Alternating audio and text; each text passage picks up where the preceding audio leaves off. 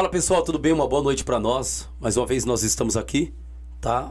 Para mais um podcast aqui dentro do estúdio do Pod Várzea. E hoje nós temos convidados especiais, bacana a conversa hoje. Vai ser um papo bem legal, porém é, é, vai mexer em algumas áreas aí do esporte, né? Que é a questão da arbitragem, aquela polêmica toda. Mas hoje os meninos estão super preparados aqui para é, é, é, explicar e de fato é, tentar aí dar o máximo de respaldo para vocês aí do outro lado. Eu já peço para que você que esteja ao vivo conosco, já compartilhe essa live por gentileza, tá bom? Para que nós possamos ter o maior número de pessoas assistindo e saber o que é uma arbitragem de verdade, tá bom? É, é, nós temos aí também qual é a função, a regra da arbitragem e etc. Então tudo isso eles vão responder. Então eu peço, você que não é inscrito, se inscreva no canal, ative o sininho para que possa receber notificações. Todas as vezes que nós adentrarmos aqui, você vai receber aí no seu smartphone, no seu celular, no seu tablet, no seu computador. E isso é muito importante, tá bom? Vamos começar? Vamos para cima. Mais um episódio do Pod Várzea e hoje é com o pessoal da WD, Fábio Mendes e o Henrique. Obrigado, Fábio. Obrigado, Henrique. Nós estamos ao vivo aqui para todo o Brasil e fora do Brasil. E agora o papo é reto, o papo começa. Dá suas primeiras considerações. Seja bem-vindo, meu amigo. Meu muito obrigado por estar aqui. A primeira câmera é sua. Solta a voz. Primeiramente, boa noite. Obrigado pelo convite.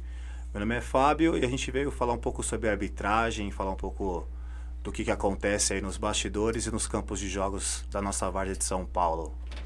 Bacana, show de bola. Obrigado, meu amigo. Solta a voz, Henrique. A segunda câmera é sua. Olha pra lá que o povo quer.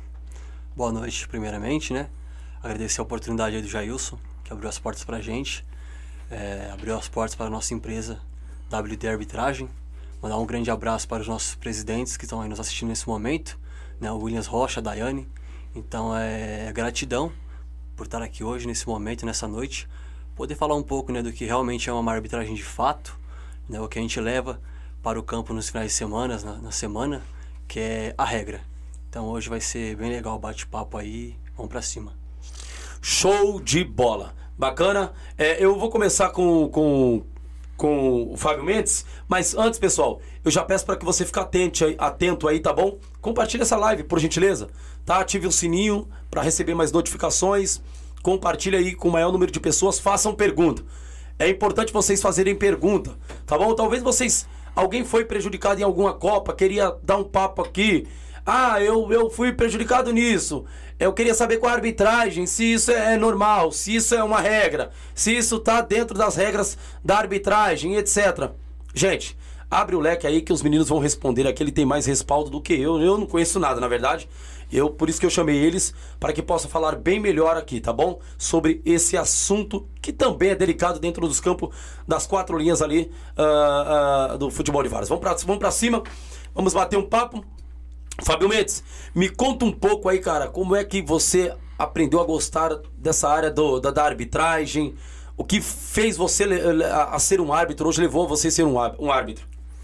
Então, cara, é, na época eu, eu era estudante de educação física e eu estagiava em um clube aqui de São Paulo.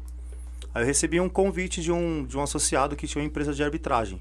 Aí ele falou, pô, você é grandão e tal. Você não gostaria de fazer alguma coisa voltada à arbitragem? E eu nem conhecia, tipo, achava que era jogador na época, jogava bola, tipo, de final de semana. Aí eu fui me interessando e fui começando a, a fazer parte desse quadro de, de árbitros dessa empresa. E ele foi me dando algumas dicas, falando um pouco sobre arbitragem.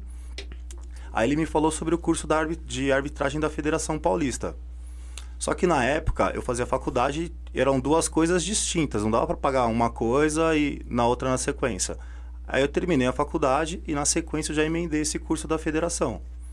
É, eu me formei na federação na turma de 2012, onde, onde temos grandes árbitros, temos árbitros CBF, assistentes também, e tem alguns árbitros que não conseguiram chegar nos grandes jogos lá na federação, mas estão nos grandes jogos aqui em São Paulo, nas, na Várzea, nas grandes Copas.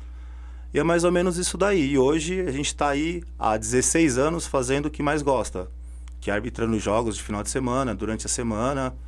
São Paulo, Grande São Paulo, ABC, Onde chamar, a gente está participando aí. Onde, onde chegar o convite, a gente vai. Bacana. E na verdade foi uma influência de alguém que fez você a ser um árbitro hoje aí. Pegou gosto pela coisa e foi. Então, na verdade, ele influenciou algo que nunca passou pela minha cabeça e é exatamente isso. Hoje a gente não é que tomou gosto, é amor mesmo. Tipo, a minha mulher fala até que, meu, você acorda no ânimo para ir arbitrar mas durante a semana para trabalhar, tipo, no dia a dia, você já meio que naquela, pô, vou, mas não vou. Mas se é para apitar, você acorda quatro da manhã e vai embora. Que era mais ou menos o que acontecia muito na federação. Pô, você tinha que chegar às 7 horas da manhã numa cidade a 300 km de São Paulo. Você tinha que sair de madrugada, às vezes você nem dormia direito. Tinha aquele o lance da ansiedade de, de ir fazer um, um, um, bom trabalho, de, pô, vou ser visto, quero estar tá nos melhores nos melhores campeonatos, quero subir de categoria na federação. Então a gente se dedicou bastante sobre isso, tanto fisicamente quanto em estudar, em tudo. A gente se dedica muito para o que a gente mais gosta, que na verdade a arbitragem não é só chegar lá no domingão e apitar o jogo. É, Tem todo um porquê. Tem toda uma semana de trabalho. Muitos, no meu caso, gostam de treinar, que devem treinar, que hoje em dia não, não tem mais aquele o árbitro barrigudão lá, o, o tiozão que, que apita. Hoje, se a gente for analisar, se a gente não correr, a gente não consegue acompanhar mais a jogada, a gente perde algum lance, porque hoje o amador é diferente. Não tem mais o campeonatinho dos amigos lá. Hoje a maioria, todo mundo é jogador. Jogou em algum lugar, recebe uma moeda também para jogar no final de semana. Então é uma preparação totalmente diferente. Então essa influência ajudou mas na verdade mostrou é, um caminho que assim é um caminho sem volta. Ou você é uma arbitragem ou você é uma arbitragem. E é o que a gente faz, a gente chama arbitragem, independente de qualquer coisa. Bacana, show de bola. Isso aí, show de bola, show de bola. É, Henrique, conta um pouco também o porquê você se envolveu na área da arbitragem, como é que chegou até a, a, a esse momento aqui, pegou gosto por, por, pela coisa, também foi influenciado por, por alguém? Como é que é? Solta a voz aí, meu amigo. Ah, na verdade, o meu começo na arbitragem foi um pouco diferente, né, da, do Fábio. Até porque, pela idade, né, tenho só 21 anos de idade, então tenho muita coisa ainda para aprender, para viver, para sentir, né, dentro da arbitragem. Mas pelo pouco que eu já vivi, que eu já entendi, então já dá para colocar alguma coisa na bagagem aí. E respondendo a sua pergunta, meu começo ele foi um pouco diferente e até engraçado de falar, cara, porque sempre tive gosto, né, pelo futebol. Sempre joguei, sempre joguei bola a princípio. Queria ser jogador de futebol, né? Fiz escolinha, fiz peneiras, fui aprovado em algumas, mas chegou um momento que quando eu vi um outro lado, né, que estava próximo a mim ali dentro do, do jogo, eu acabei pegando o gosto, né? E até nesse final de semana, quando eu ia jogar bola, no, nos campos de, de, futebol amador, e sempre precisava de alguém para apitar os jogos, porque ninguém queria pegar, ainda mais aqueles jogos que eram mais, mais difíceis, rivalidade, aqueles jogos mais complicados. E eu não sabia regra, não sabia nada. Mas nesse dia eu fui para jogar, acabei não jogando, porque era um jogo de rivalidade ali da, da comunidade, né? Um jogo difícil. E ninguém queria apitar. Jogava para um, jogava para outro. E quem vai apitar esse jogo aí? Quem é que vai pegar? Porque ninguém quer pegar o jogo. E aí, de repente, eu falei: Meu, dá o apito aí, dá o cartão aí que. Vamos ver o que, que vai, vai sair nesse jogo aí. Graças a Deus ali consegui. Né? Não tinha uma noção ainda do que era aquilo. Mas acho que essa vontade, esse impulso, foi o que me levou ali para ir na arbitragem. E dali em diante, cara, fui pegando gosto, parei de jogar bola, né? Segui diante na arbitragem até que resolvi fazer um curso é, de futebol amador para arbitragem, não um curso da federação. Né? Fiz esse curso para iniciar os primeiros passos né? no futebol amador, fazer jogos em São Paulo, né? fora de São Paulo. E foi um passo de cada vez, né? Agora estou iniciando aí meu processo, né? De inscrição na Federação Paulista que já é uma outra etapa, né, mais profissional. Então esse foi, foi o meu começo aí. Bacana, é novo, ele tem tá quantos anos? 21. 21, moleque novo, dá pra. Né? E tem um cara experiente também, tá quantos anos, ô, ô Mendes? Tenho 38 anos. Aí, bacana. Dá pra pegar uma experiência com o Mendes aí, vai com os caras mais velhos, da, da, da, que já de fato vivencia, tá vivenciando isso e já vivenciou, já tem uma cota, né? Então é, isso é importante, né? Um bom tempo é pegar experiência com esses caras. Isso é muito bom. Já tem um pessoal entrando conosco na live. Eu peço para que você faça a pergunta, tá bom, pessoal? Fique à vontade. Isso é importante. E você, tá? Você que tem um time, você que talvez já foi prejudicado por arbitragem, pode trazer aqui, tá? As suas deixas e nós vamos aqui entregar para eles e eles vão tentar responder na melhor, é, no melhor modo possível, tá bom?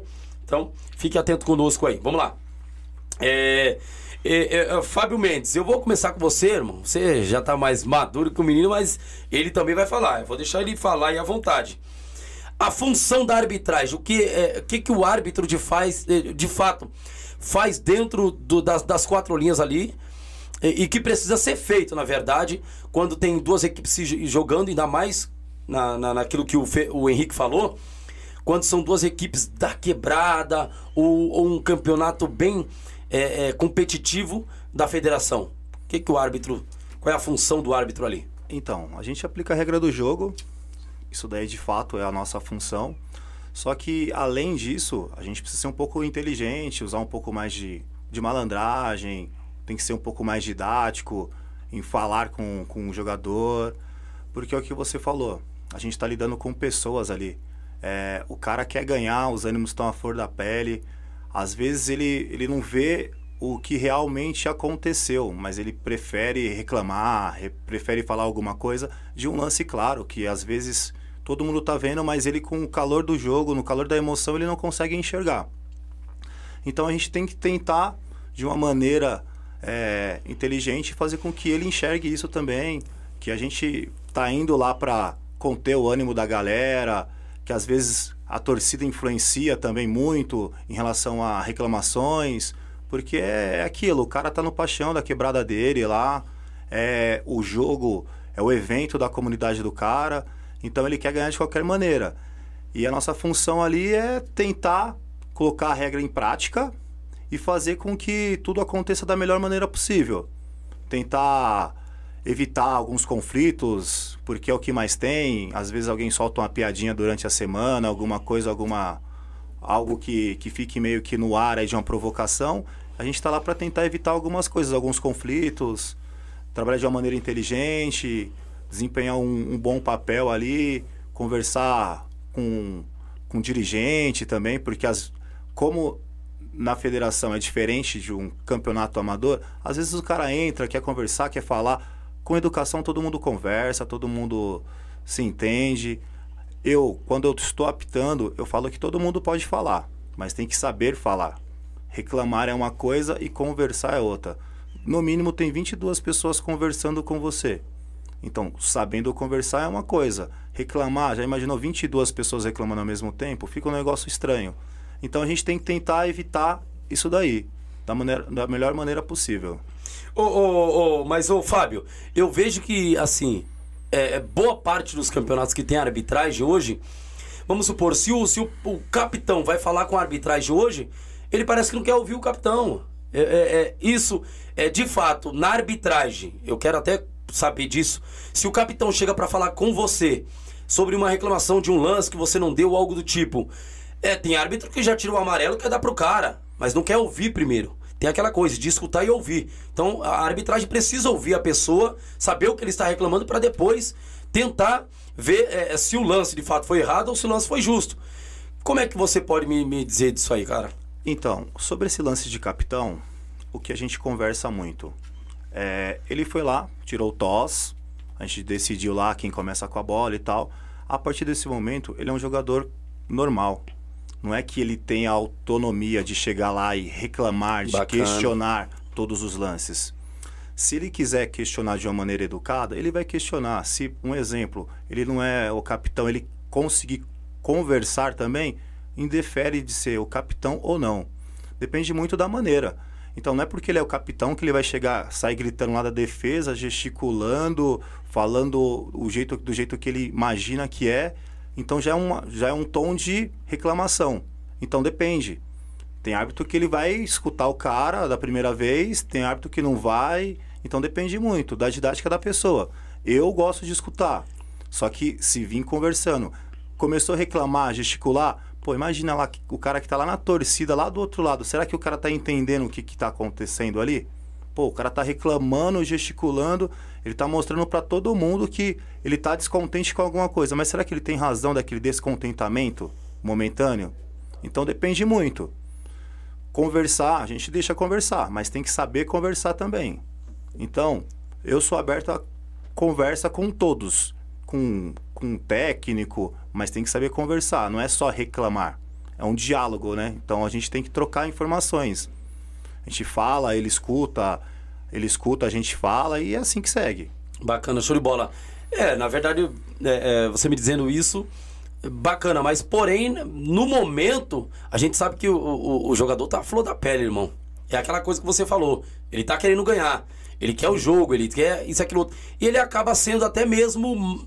É, é, é, não, ele não consegue se expressar da maneira correta e talvez possa ser. É, é, é, não, não ser compreendido pela tal arbitragem. E aí, como é que fica? Porque os ânimos afloram, a coisa é mais intensa. Campeonato pegado, os dois times querendo ganhar e o chicote estralando. E aí? Não, sim. Do, da mesma maneira que ele também tá a flor da pele, o árbitro também tá. Tá, também. O árbitro também gosta de estar tá no jogo grande, de estar tá no jogo que tem a torcida, que, que tá valendo, sei lá, uma vaga para uma semifinal, para uma final. Então depende. O cara também, o árbitro também precisa entender como que o cara tá falando. Às vezes ele tá na emoção também. O menino tá falando na emoção porque ele quer ganhar. Mas ele não tá te ofendendo, mas ele tá gritando de uma maneira que você fala assim, ó, calma, vamos conversar. Às vezes o cara vai entender, às vezes o cara não vai entender também. A gente também, nosso papel também é acalmar o cara, falar com ele, tentar levar da melhor maneira possível para que evite isso daí. Porque um, um exemplo, pô, imagina 20 caras falando ao mesmo tempo dessa mesma maneira. Se eu der uma abertura também para um falar, eu vou estar tá dando abertura para 21 falar ao mesmo tempo. Então, às vezes, a gente tem que cortar, inibir algumas coisas. Falar assim, ó, calma, você quer falar? Vamos conversar. Fala devagar, o que, que você entendeu, o que, que você quer saber a grande maioria dos jogadores, eles entendem também. É, porque na verdade, quando vamos supor, é, mas lá você não marcou falta, aqui você não marcou falta, e aquela gesticulação, isso, aquilo, outro, isso é normal. Sim. Mas, e, e aí, como é que fica a cabeça do árbitro, irmão? Mano. É, então. É, aí, aí, aí. É aquela preparação, é aquilo que, que, né, uma preparação. Tem que ter um psicológico muito apurado, hein, irmão. Uma, uma coisa bem. Senão. Então, na verdade, a arbitragem é um, é um jogo psicológico. A todo momento você está lidando com ação e reação. Pô, marquei uma falta, pô, acho que não é falta. Não tem eu acho que não é falta. Eu acho que é pênalti. Não tem eu acho que é pênalti. Então é ação e reação. Pô, da melhor maneira possível você tem que, pô, é falta, calma, cartão amarelo. Tem lance que assim é muito claro também. Pô, é uma falta para cartão amarelo. Não tem por que o cara reclamar e gritar. Eu até falo assim, não, calma Espera para você reclamar de algo realmente que necessite de reclamação, porque isso daqui é um lance claro de amarelo, é um, um lance claro de expulsão. Isso aqui é muito pênalti. Então, assim, ele tá a flor da pele, mas a gente também tem que começar meio que intermediar e falar sobre algumas coisas, de acalmar o cara, de mostrar também que você tá no lance, que você tá no jogo. Porque os caras acham que a gente também não gosta de estar tá lá. Do mesmo jeito que o cara gosta de jogar o jogo grande, a gente também gosta de apitar o jogo grande de, de ter um monte de mídia lá no campo, que é o que hoje mais tem. Pô, imagina pro árbitro. Pô, eu fui lá no jogo tal, tantas mídias, e cheguei lá, putz, eu fui mal. O cara não quer ir mal. O cara quer pegar a semana inteira dele, pô, ele vai ler o livro de regra, ele vai se preparar. Pô, que, como é que tá o final de semana do cara? Putz, sábado eu tenho um jogo assim, assim, assado. Tem todo um porquê. O cara pensa, o cara conversa com outros árbitros. Tô falando no meu caso. Tem algumas pessoas que eu converso que assim, que são parceiros de longas datas, que a gente que a gente fez jogo em terrão, pô. Hoje só tem só tem sintético, hoje é torcida, é, você chegou lá, tem fotógrafo. Pô, hoje a Várzea, a Várzea é totalmente diferente de quando a gente começou lá atrás. Então a gente quer estar nesses grandes jogos. Assim, não adianta também eu ser o cara é, ríspido, arrogante, que, pô, o jogador também não quer isso. O jogador também quer ser bem tratado. Da mesma maneira que, assim, a gente também gosta que o cara converse com a gente, ele também gosta que a gente converse com ele. Porque imagina, pô, o cara jogou, sei lá, o cara jogou em profissional em tantos lugares. Lá é de uma maneira, na Várzea é de uma outra maneira. Lá na federação é uma coisa, tem um respaldo diferente, tem uma ideia diferente. Hoje na Várzea não, na Várzea é uma outra maneira. São técnicas diferentes de arbitragem, são maneiras diferentes. Algumas copas têm um respaldo legal, outras copas nem tanto. Então, meio que a gente tem que intermediar muitas coisas ali durante uma partida de futebol. Bacana, show de bola. E nós vamos agora falar um pouquinho com o Henrique aqui. O Henrique, se prepara aí, irmão. Vai ter coisa boa pra você falar. Henrique, nessa função, na mesma função, é, é vamos falar é, dessa questão também. Já teve essa pressão de jogadores ir para cima de você? Você que é um cara bem novo ainda e, e, e, que bacana, já tá vendo, já tá vivendo uma experiência do, da várzea e querendo ou não, tem que ter uma experiência e uma maturidade bacana para enfrentar esses entre aspas, porque a gente não fala na várzea, né? Macaco velho é, é os caras da antiga. Então assim, é, é, vamos supor, um lance pegado, como eu falei pro, pro, pro, pro Fábio, um lance pegado e aquilo e outro. Mano, mas lá você não deu falta, cara. E agora, e pra mim, você me deu o cartão amarelo. Como é que você sabe lidar com isso aí, ô, ô Henrique? É, Jair, são situações, situações, né? É, e deixando bem claro que o árbitro, ele tem que estar sempre atento à regra, sempre ciente daquilo que ele vai aplicar no campo de jogo, para que não venha ocorrer esse tipo de situações. Né? Então, quanto mais você se atualizar, se preparar antes do jogo, durante o jogo, ali na concentração no vestiário, como assistente, como quarto árbitro, né? Porque é aquilo que a gente sempre fala, né? O nosso time é, é esse aqui. O nosso time é esse. E do outro lado, tem 22 jogadores. Então, eles têm o time deles, tem a preparação deles dentro de campo, antes do jogo, o que, que eles vão fazer para ganhar aquele jogo, para jogar um bom futebol e levar alegria para eles.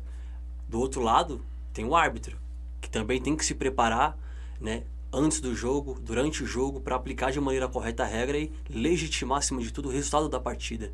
Porque essa é a nossa função ali dentro de campo. Né? O árbitro não é um cara que, que cai lá de paraquedas e vai lá, faz as merdas e, e depois vai embora. E essa não é a função do árbitro. Então o árbitro ele tem a função de legitimar o resultado daquele jogo e aplicar a regra de maneira correta para ambas as equipes. É, mas Esse isso, é isso a gente vê que não ocorre. Em boa parte, não vou dizer. É, é por isso que eu digo, né? Quando eu estava um dia falando até no, no nosso Instagram, eu, eu, eu, digo que. Eu, eu falei. O que, que eu falei? É, que nem. Porque o pessoal tá sentando pau mesmo na arbitragem. Eu falei, calma, gente. A gente sabe que nem todos são ruins. Então, assim, a, a, a boa parte tem, tem árbitros que querem prejudicar? Sim. Tô falando isso aqui ao vivo. Tem pessoas que querem prejudicar. Mas tem outros os árbitros que são sérios, cara. Que sai da sua casa pra, independente se tiver o um amigo de um, de um lado ou o outro amigo do outro lado, irmão, cumprimentou sim, aqui, mas o negócio é dentro de campo, a regra tem que ser é, colocada e já era. É, é, como eu sempre falo e eu, eu, eu, penso assim, né? E, e é o que eu quero pensar e quero sempre acreditar que nenhum árbitro sai, sai de casa para prejudicar, prejudicar uma equipe né? Ele não sai com essa intenção, mas existem a falha humana, né? Existe o olhar humano que teve uma visão, teve o, o, né, o, feeling, pensou uma coisa, imaginou uma coisa, mas é, ainda mais no futebol amador, que a gente não tem toda uma tecnologia para ajudar a gente, que está ao nosso favor, porque o que a gente tem é assim, o, o mais que ajuda a gente hoje é o que? O rádio, né, Fábio? Sim. A comunicação entre o rádio. Mas se for pegar no futebol profissional, o de arbitragem tem rádio, tem o VAR que veio para ajudar muito a, o, o, futebol profissional, mas imagine no futebol amador isso que a gente não tem. Então, uma hora a, a, a falha humana ela vai acontecer. Então, são, são várias situações que a gente tem que cuidar dentro do jogo, que é a regra, que é a maneira como vai falar com o jogador, como vai aplicar, aplicar a regra. Então, são muitas situações que uma hora você ali num, num, num desgaste ou numa, numa, numa jogada mais ríspida, uma jogada mais, é, é, como eu posso dizer, difícil de interpretar, que você acaba falhando. Então eu quero sempre acreditar que nenhum árbitro ele tem essa, essa vontade, essa, essa função, que é prejudicar uma equipe. Entendi. Ô, ô, ô Fábio, a gente fala, é, tocando nesse assunto, cara, eu, eu, eu ainda tenho uma, alguma, um pé atrás na questão de, de até fugiu agora da, da, minha mente, mas deixa eu lembrar aqui. Essa questão de, vamos supor, a arbitragem, o cara tá pitando ali normal tal. Porém, é, é, nenhum lance, nenhum lance, ele. O lance até, até é viável e legal. Só que a sua equipe, eu coloco equipe, que são os dois bandeiras ah. e a arbitragem. É, é, é, acaba errando em um lance que de fato é um lance até para gol. E acaba levantando a bandeira ali, porém, você percebe que não teve impedimento. E aí, irmão, como é que fica? Eu tô deixando você ensaiar as justas, que é pra pegar mesmo. Porque assim, e todo mundo. Aí, aí, agora vamos lá. E agora tá tendo muita filmagem na várzea. Sim. Aí vamos supor que um cara filmou e pegou e falou. E depois do jogo mostra para vocês, irmão, que complicação que dá. Explica um pouco para nós aí. Então, cara, sobre esse, esse lance, o, que, que, o que, que eu gosto muito de conversar antes de, de começar? A gente faz um planinho de trabalho, conversa sobre algumas coisas. E assim, eu deixo essa regra 11 aí do, do impedimento pro assistente. Ele é o cara que está melhor colocado, ele está lá na linha.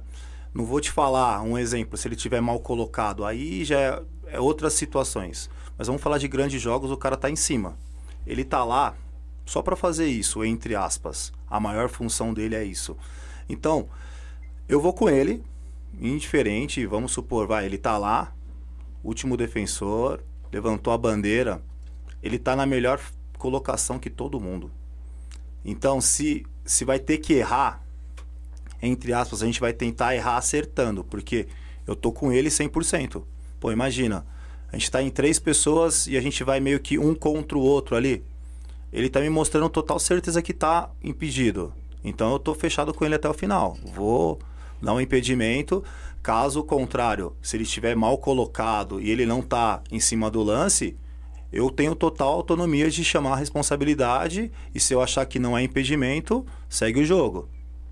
Mas caso ele esteja bem colocado, eu tô com ele, tô com o assistente até o final. Bacana. É, porque querendo ou não, irmão, vamos supor, pega uma Copa difícil aí, valendo aí, vamos colocar aí 100 mil reais. Final. Aff, meu amigo, como é que encara isso? Uma torcida tremenda. Vamos colocar aí Favela Heliópolis de um lado e Nápoles do outro. Exemplo, tá, pessoal? Exemplo. Favela Heliópolis de um lado e Nápoles do outro, que nem aconteceu na, na, na Copa Pioneer. Óbvio que não ouvi ali, não vi nenhum erro. A arbitragem apitou legal. Mas vamos supor que um exemplo que seja os dois times, vocês apitando aí para essas duas equipes grandes, a torcida a flor da pele, os dois times querendo ganhar. E essa falha aconteça, irmão. Aí eu pergunto, a arbitragem dá para ser penalizada num jogo de várzea? É isso que todo mundo já me perguntaram. Cara, por que nós, nosso time, diretores que faz todo um trabalho por trás e etc, só somos penalizados e etc, mas os caras não dão respaldo, ninguém é penalizado ou nada. Ou tem uma penalização, a WD dá esse respaldo, ou outras empresas, né, não precisa citar nome, ou se você de fato acha que deve a arbitragem tomar uma penalização? Eu creio que vocês não vão falar, mas é vocês aí. Então. Eu vou dificultando aqui, eu quero ver o chicote. é, o, o, papo tá começando a ficar sério agora. Tá sério. Então, tá boa. Eu penso assim, a maior penalização do árbitro, de verdade, é esse sentimento que ele errou, entendeu? Às vezes o cara, tipo, ele errou, ele não viu ali momentaneamente. Eu, por exemplo, eu, Fábio, se tem um jogo que tá tendo uma mídia, alguma coisa, quando eu chego em casa, eu gosto de ver os lances mais polêmicos ali para ter a certeza que, que eu fiz algo certo.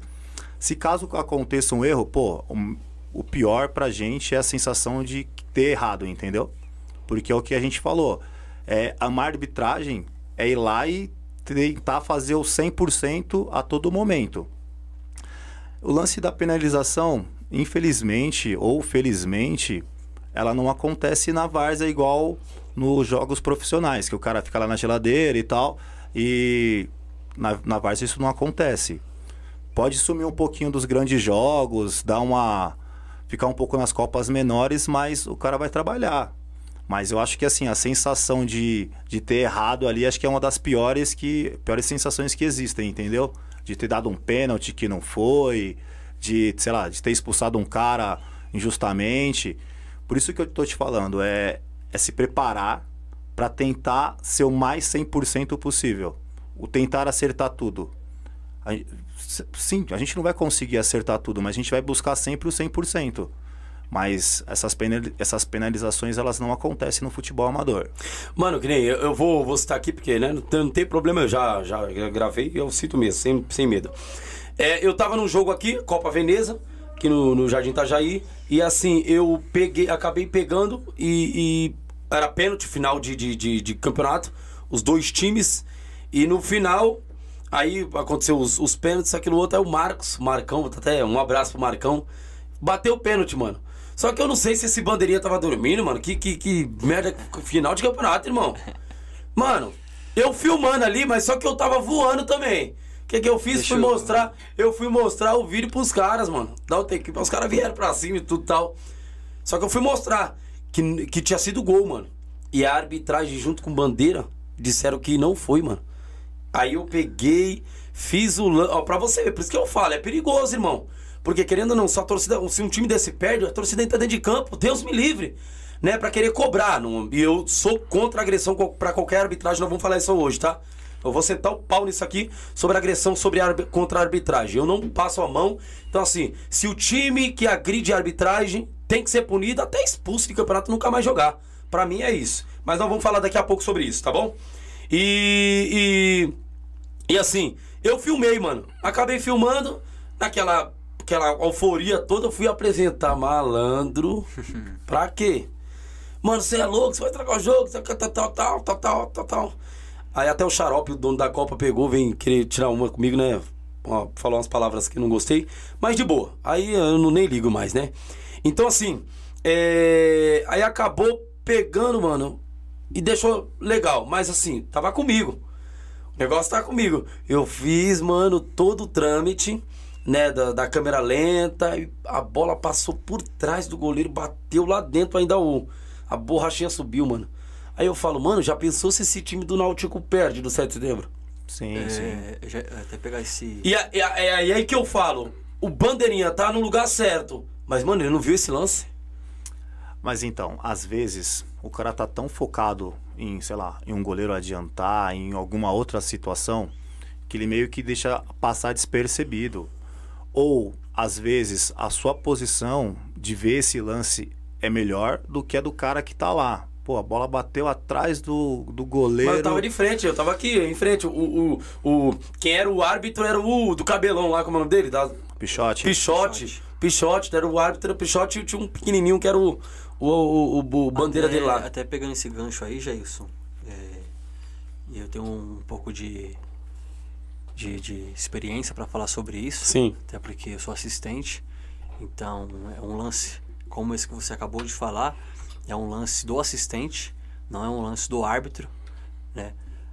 A- mas, de qualquer forma, ele tá ali trabalhando. É a função dele também, nesse tipo de situação, tá atento para marcar o gol. Mas, falando sobre esse lance, é um lance do assistente. É verificar se a bola realmente ultrapassou a linha toda e se foi o gol ou não.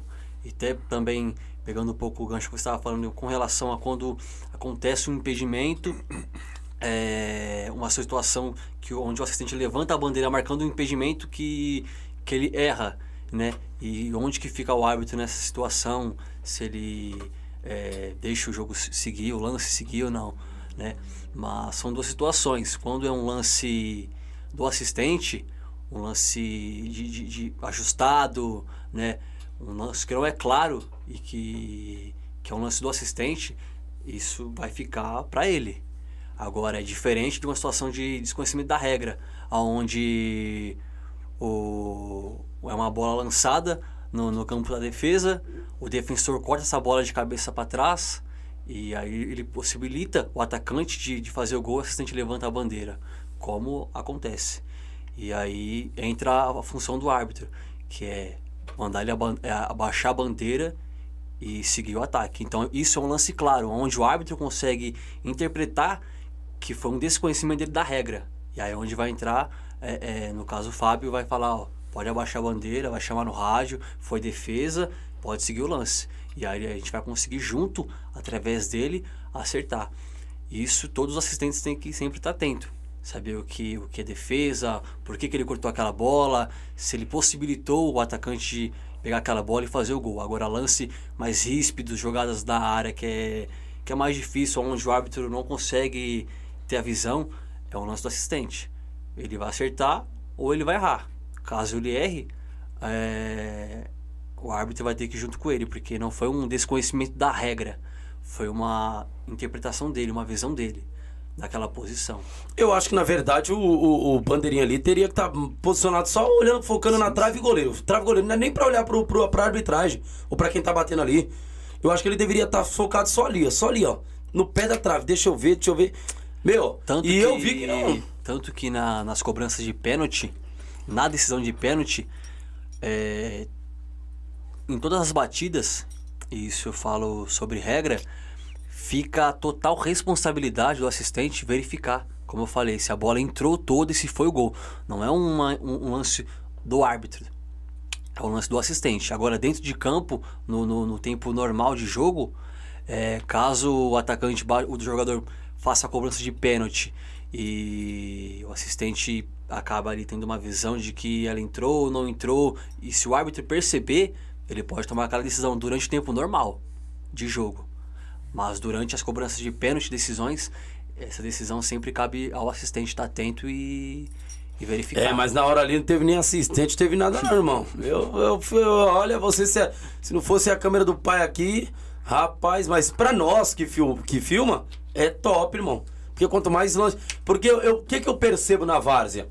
A, a, é, o pessoal da várzea, né, é, é, ou qualquer lance perigoso ou algo do tipo, e hoje em todas as mídias. O povo gosta de ver desgraça, irmão. Sim, sim, então, sim. quanto mais desgraça tiver, o povo quer curtir, quer compartilhar isso, aquilo, outro. Entendeu? Então, pra mim, aquilo ali. Mas aí, aí a gente também vai, vai dar o cultura, né? Vamos pegar o que, que o cara gosta de assistir durante a semana. Então, tipo, meio que isso daí vai influenciar na, no final de semana do cara. Você acha que o cara quer só assistir um jogo normal? Será que o cara não quer assistir um jogo que tem uma briga, alguma outra coisa. Eu tava num jogo que teve uma confusão, o cara na, na live falou assim, ó, tava com 700 pessoas assistindo ao vivo, depois da confusão tenho duas mil pessoas assistindo. Será que o que, que vende mais? A polêmica. Então essa polêmica no futebol ela sempre vai acontecer. E deu, hein, mano? Deu uma, uma alavancada terrível, irmão. Imagina. Ou com VAR, ou sem o VAR, ou vocês filmando, ou a gente tentando ser 100% sempre vai ter alguma coisa. Porque assim, ação e reação, ser humano, então toda hora acontece alguma coisa. Não que a gente queira que, pô, que os canais eles cresçam só passando isso. A gente quer que cresça falando sobre futebol, mostrando o gol, mostrando os lances bonitos. A polêmica vai ter, isso daí sempre vai acontecer. Isso daí é do futebol. De segunda-feira na, na padaria, o cara falar do lance que ele acha que foi gol e que o, o cara acha que foi pênalti isso daí sempre vai acontecer. Bacana. É, é, regras do jogo, meu amigo. Henrique, é, é, quais tipos de regras que você pode falar pra gente aqui que, de fato, é, não sei nem como... É, é, é tipo de regras que, vamos, vamos supor, que, que é, tem, tem respaldo hoje na arbitragem, que é válida, que não é válida, vamos supor. É, é, eu, eu tava num jogo, e, e, eu espero que vocês me ajudem aí. Eu não conheço, é o que eu disse que eu não conheço nada de arbitragem, né? É, eu estava ali dentro de um jogo, o, o, o Danley era meu parceiro, estava no, gol, no, no, outro gol do time adversário. O, foi até aqui na Copa Garotos. É, esse o goleiro Danley saiu para fora, tirou a camisa, colocou a camisa de jogador e entrou. Mano, me explica um pouco isso aí. É válido? Como é que é isso aí?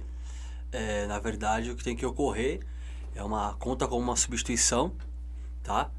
É, ele estava, ele não entrou no jogo na partida. Ele entrou no jogo, ele estava no gol, mas eu acho que foi substituído por um outro cara. quem estava no gol era o jogador da linha. Era o jogador da linha, o então, Darley. então, no caso, é, tem que sair um outro jogador da posição, uhum. tá? Tem que sair um outro jogador da posição e entre o goleiro. No caso, é uma substituição, uma substituição. Sai um jogador da linha, e entra esse goleiro no gol. E esse rapaz que estava no gol, que é jogador, entra na posição daquele que foi substituído. Tá? Ah, então, opa, então calma, não sei se aconteceu isso não.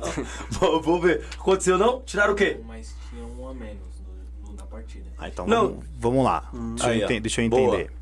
Então tava jogando com um jogador a menos. Eles estavam com a menos, Vitor? Tava, tava com a menos. O goleiro, não lembro, o goleiro chegou, o goleiro chegou. E aí, quem tava no gol foi pra linha? É, vamos lá. O Bahia tava jogando a Martins Neto, se não me falha a memória. Os meninos é tudo amigo meu. É, é, o Danley tava no gol. O Danley é atacante, tava no gol. O, o Bahia chega e aí ele se troca rapidamente no segundo, no segundo tempo, no primeiro. No, prime, no, segundo, né, no segundo tempo, ele pega, se troca e sai. Só que do lado de fora ele troca a camisa, coloca a camisa de jogador e entra. Agora não sei se saiu da posição dele. Não, então, isso daí pode acontecer. Um exemplo, o jogador ele troca de posição dentro do, do campo de jogo, certo? A única coisa diferente é que ele é um goleiro. Chegou o goleiro, pô, vou completar o time lá, professor, tá faltando um jogador. Ele vai lá pro gol. O goleiro, qual que é o número que ele tava? Vamos supor que ele tava com o número 1. Ah, qual que é o seu número? Ah, vou, vou pro número 9. Então é só pra gente identificar só os números ali. Então ele pode sair do gol, vai pra linha, o goleiro que chegou, ele completou. Temos Ah, 11 jogadores jogando. entendi, Então isso entendi. daí pode, pode Ah, acontecer. bola. Mas vamos supor agora, agora vamos supor. Vamos supor que tá completo o time, esse cara sai e, e eu não sei se a posição de- dele aqui ou das suas vão bater junto. Esse cara sai, troca a camisa lá do lado de fora, o goleiro assume, ele tem que ficar na. O, o- o que tem que sair é o, é o atacante, porque esse camarada é atacante que tá no gol. Ele saiu, trocou a camisa, entrou, ele tem que entrar no lugar desse atacante? Ou não? Então. Necessariamente não. Um exemplo, eles estão, os dois estão jogando. Sim. Eles só vão mudar de posição. O que, que vai acontecer? Não, então, mas o goleiro, vamos supor que o goleiro chegou. O goleiro chegou de outro campeonato e entrou no lugar desse, do, do meu amigo Danley, exemplo. Entendeu? É, e, e aí o Danley 11 vai. jogando. Isso, tiver onde, completo. Tá. E o Danley vai e sai. E, e aí, mas, porém, o, o técnico quer substituir e quer, não quer tirar o Danley. Quer que ele entre no lugar de, outro, de outra pessoa, do atacante. Tá, um exemplo, vai. Eu vou tirar o número 10, ele vai sair o número 10. O goleiro vai entrar e esse cara que tá no gol, ele vai pra linha. É uma substituição. Porque eles- a, gente tá, a gente tá com 11 jogadores. Bacana. Mas no caso, o que aconteceu, tinha 10 jogadores. Eles só mudaram de posição. Mas aí é uma substituição. Pô, vou tirar o número 10. Ah, vai entrar quem? Ah, o goleiro vai lá no gol. Ah, o cara que tá no gol aqui, ele vai na linha, porque ele só tava só completando até ele chegar. Aí ele só vai só vai só, só Mas vai identificar independente de posição, pode Não, tirar qualquer pessoa. posição, Pode. é Ah, um jogador, entendi. jogador de futebol. Jogador de futebol, ele joga em qualquer posição, não é isso? Mais ou Entendi. menos isso? Hum, sim, sim, sim, entendi, entendi, E entendi. nessa situação aí, geralmente, é, sempre o jogador que vai estar da linha, da linha que vai pro gol, é sempre o, o boleiro, né? O cara mais bom de bola pra não queimar a Isso, substituição. é isso mesmo, isso mesmo. Entendeu? E ele era o, era o menino que mais é, jogava ali no time, entre aspas, assim, né? né? Pra não dizer que todos não jogavam. Então, aí colocaram ele. Porém, aí substituíram. Eu falei, mano, mas deu uma confusão. Mas no começo eu entendi lá. Eu falei, mano, se foi isso, beleza, tranquilo.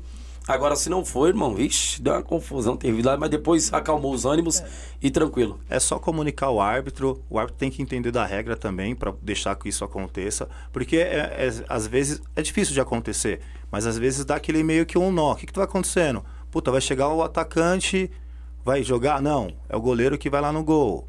Pô, o cara é atacante, ele vai sair de lá e vai lá pro ataque. Então, meio que dá um nó na cabeça do árbitro ali. Imagina o jogo tá pegado e o cara tem diversas coisas para pensar e mais uma agora. Então ele tem que conhecer um pouco mais de regra e entender também o que está acontecendo. Pô, calma, o que está acontecendo? Professor, você vai fazer o quê? Ah, vou só completar meu time. O atacante vai sair do gol, vai lá pro ataque, e o meu goleiro acabou de chegar e ele vai lá assumir a posição dele. Ah, então beleza. Ah, vou tirar um atacante aqui, ó. O goleiro vai entrar e o cara que tá no gol vai pra linha. Então a gente precisa também entender, porque às vezes nem o, o técnico sabe o que ele quer fazer naquele momento. E é complicado essa regra aí, né? É uma, regrinha complicada. Pra quem não entende, é complicado, né, irmão? Pode Sim. dar um pano pra manga se o árbitro não souber explicar, meu amigo. É porque às vezes também, na verdade, o técnico não sabe o que quer e a gente não consegue também identificar o que, que ele quer. Pô, vou fazer o quê? Ah, vou tirar tal fulano e vou colocar tal. Pô, não é eu que faço a substituição. Me fala o que você quer fazer. Então a gente também precisa entender ali naquele primeiro momento. Entendeu? Só segue o jogo, tá tudo normal. Entendi, mano. Rapaz. Uma outra regra que você acha dificulta, talvez, na cabeça de alguém, o Henrique. Ah, no, agora você fala no futebol atual agora, no futebol É, no amador? futebol. Pode ser amador, profissional, ou não sei. Ah, os lances mais polêmicos agora é com relação a, a pênalti, né? O que, o que de fato é um pênalti, uma, uma mão dentro da área, né? O que é bola na mão, o que é mão na bola, está aberto, está colado, ainda mais no futebol amador, como eu falei, que a gente não tem uma, uma técnica. Imagina se a gente tivesse uma nos campeonatos grandes da, da Várzea, a, a gente teve uma, uma interpretação no lance e aí a gente tem um VAR lá para poder chamar a gente, falar, opa, vem aqui dar uma olhada, né? É lógico está longe disso acontecer, né? Então o que a gente tem ali é o, é o olhar humano para interpretar o que realmente está, se é um lance ajustado, se é uma ação de bloqueio onde ele se atira na bola, ou se a bola vai em direção a ele e é um lance de, de, de reação dele, de querer cortar aquela bola. Enfim, então são várias situações. Então, geralmente, agora no futebol atual amador da Varza, os lances mais complicados são realmente esse de pênalti e do, do impedimento, né? Uhum. O que realmente, de fato, levou o assistente a levantar a bandeira, levantou convicto, levantou na dúvida, porque é aquilo que, que eu falo, para trabalhar na assistência, você realmente tem que estar tá aplicado na regra e, acima de tudo, cara, ter muita calma. Tá, e dentro da grande área, vamos lá, dentro da grande área ali, um lance bateu. O que é mão, cara? Na verdade, porque a gente tá mudando. Eu tava vendo o jogo do Flamengo ali, quantas bolas bateu na mão dos caras ali, irmão? E não deram pênalti, então eu quero saber o que, que é pênalti na verdade ali é, com a mão? É mão para trás? A mão colada? A mão no, no alto? É, é, é pênalti? Que, que, que, eu não, tô, não quero entender, irmão. Explica para mim, ô, ô, ô, Fábio. Então, esses ah, Eu creio que tem muita gente que tem dúvida nisso, sabe? É, é foda. É que, na verdade, assim, esse lance de mão dentro da área é um algo muito delicado também. Porque depende de diversas coisas. E no campo, no campo, no, na, no campo na, na várzea é totalmente diferente. Não tem um respaldo bacana e muitos nem conhecem a regra e querem questionar alguma coisa. Mas eu acho que assim, o lance tem que estar tá mão fora do, do corpo e movimento antinatural. Aí é um lance que é claro. Mas os caras hoje eles pedem os lances muito ajustados. Por exemplo, a mão tá grudada no corpo do cara, a bola toca no braço do cara. Pô, o cara fez alguma coisa, ele abriu lá, ampliou o espaço, tentou interceptar a bola. Então depende muito. Esse lance do, do Flamengo, então, é um lance típico. Eu, Fábio, eu marcaria pênalti. Só que aí depende qual que foi a informação que passou para esse cara também. Mas é um lance que é delicado de falar. Depende de diversas coisas. A velocidade da bola está muito perto, a bola veio do defensor, veio do mesmo time. O cara que pegou aqui, que é mais habilidoso, o atacante jogou a bola na mão do cara. Então depende de diversas possibilidades. Então, dentro da área tem que ser pênalti, pênalti é pênalti. Tem que ser muito pênalti. Não tem que ser aquela eu acho que é mão. Porque é um lance que é delicado, que pode gerar um pênalti, alguma coisa. Não que uma mão lá no meio de campo não gere um pênalti, mas é um algo diferente. Então tem que ser mão aberta lá, tirando a trajetória da bola, pra gente marcar esses lances mais apertados dentro da área. Bacana, show de bola. Fábio, tem perguntas aqui para nós aqui e nós vamos ler aqui. Tem uma pergunta do Márcio Silva. Ele está dizendo: "Fábio, na sua opinião, o que acha do VAR?" Cara, vai segurando aí, fi. Segura então, eu acho que assim, o VAR, ele veio para ajudar bastante o futebol. Mas eu, eu, ó, agora vamos lá. Essa é uma colocação sua. Na, no meu ver, que não conheço muita arbitragem, eu acho que tem mais prejudicado do que ajudado, irmão. Mas agora quero ouvir você, óbvio. É, Só... Minha, é o meu, meu sim, pensamento. Sim. Só que aí a gente vai no X da questão. Será que nós, brasileiros, estamos é, abertos para essa nova tecnologia? Pô, às vezes o cara quer brigar com o VAR. Umas, às vezes o cara deu uma cotovelada que o cara tá vendo lá no vídeo lá, ele tá falando que não. Será que a gente tem essa, esse discernimento de, de não ir contra a imagem? Sim, às vezes o VAR chama para um lance que é polêmico, chama para um lance que para a gente não é nada, então depende muito. Mas a nossa cultura, ele ainda não está aderindo à tecnologia do VAR. Pô, o cara quer ir lá na cabine do VAR ver o lance. Pô, já não está na regra que ele não pode ir até lá? Então, eu vejo que ele veio para ajudar o futebol, mas a nossa cultura precisa mudar um pouco mais, precisa melhorar mais.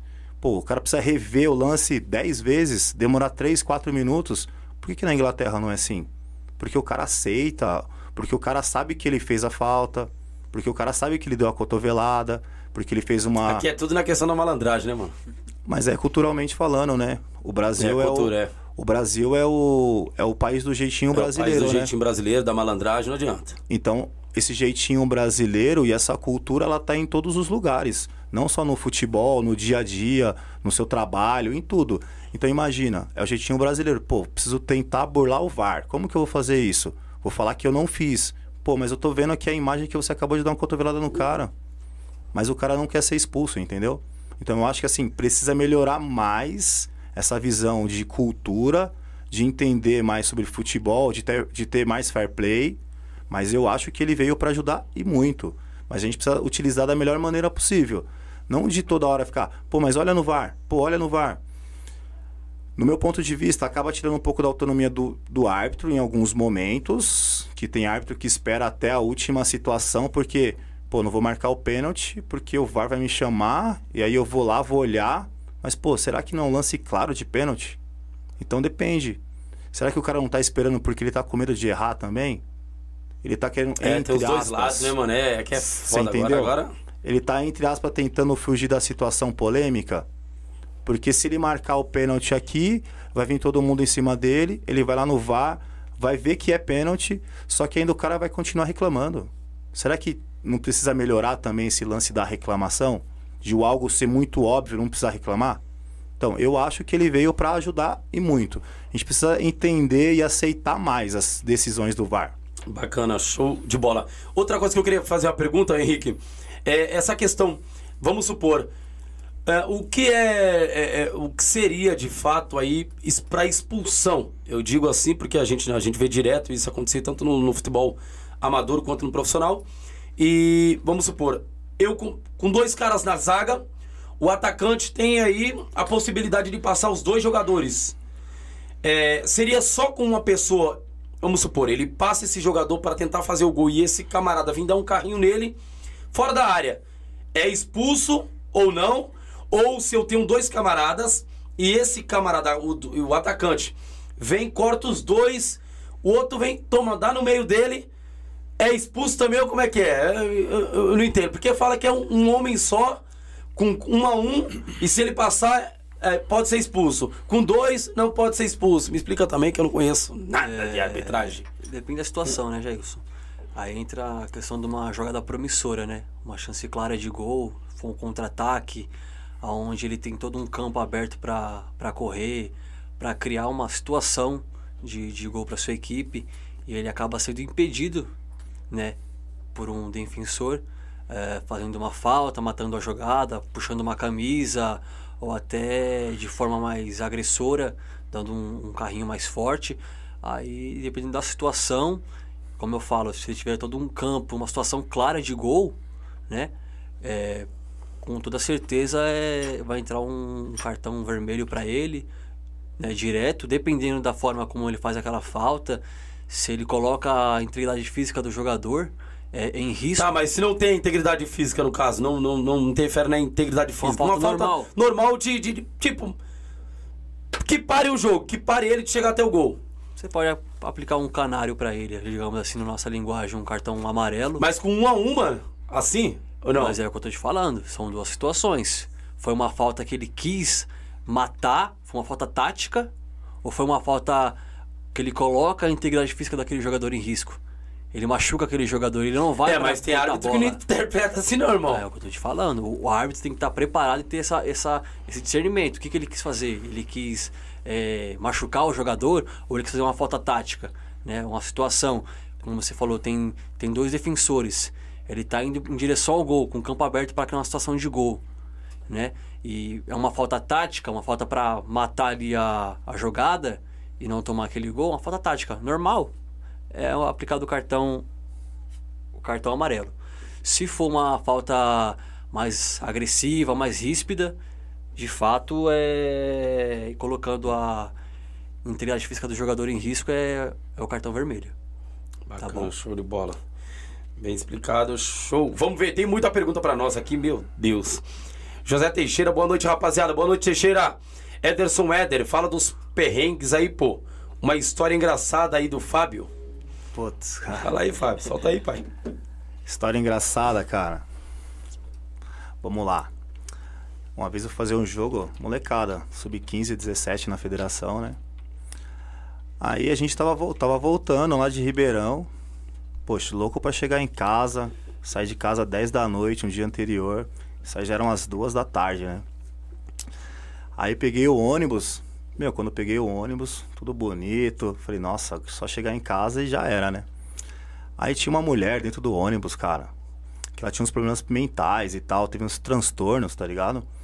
Aí do nada, quando pegou pra vir pra São Paulo, a mulher começa a gritar, desesperada, para o ônibus, vão me matar. Aí eu falei assim, mano, que bagulho louco. Aí, tipo, parou, o busão parou. Aí ela ficou, tipo, a gente ficou, tipo, uma hora parado, velho. Esperando, tipo, a ambulância vir e tal.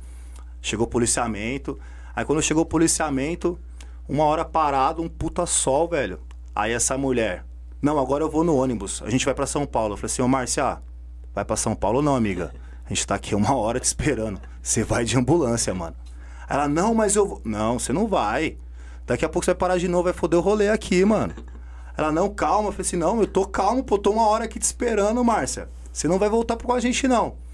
Aí nisso, meu, veio o irmão dela, da cidade. A gente ficou quase duas horas lá. Aí aquele churrasco que já tava preparado aqui em São Paulo esperando, já chegou aqui, já era quase 11 horas da noite. Quer chegar às 7 da noite? Aí eu falei assim, pô, o pessoal vê que a gente tá lá nos jogos e tudo mais, mas não vê que a gente ficou na estrada duas horas esperando, tipo, um fato isolado, inédito na vida que aconteceu, dessa mulher louca aí querendo se matar.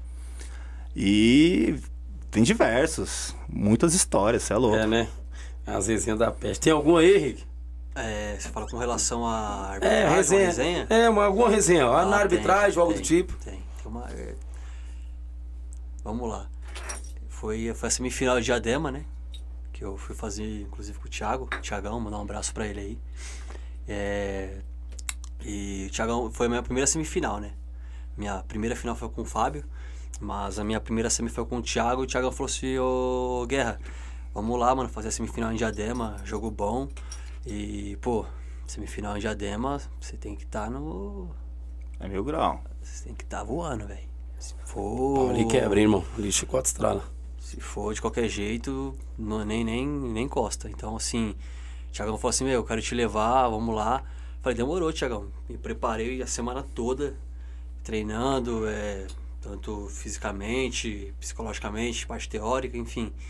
E aí o Thiagão falou assim: Ó, seguinte, você vai me encontrar sete e meia, num, num, num, num ponto mais, mais próximo ali da, da Interlagos. A gente nem me lembro onde que foi o lugar. E aí o Thiagão marcou comigo, mano, me encontra lá às sete e meia. Sei que eu já saí de casa atrasado, já, já milhão.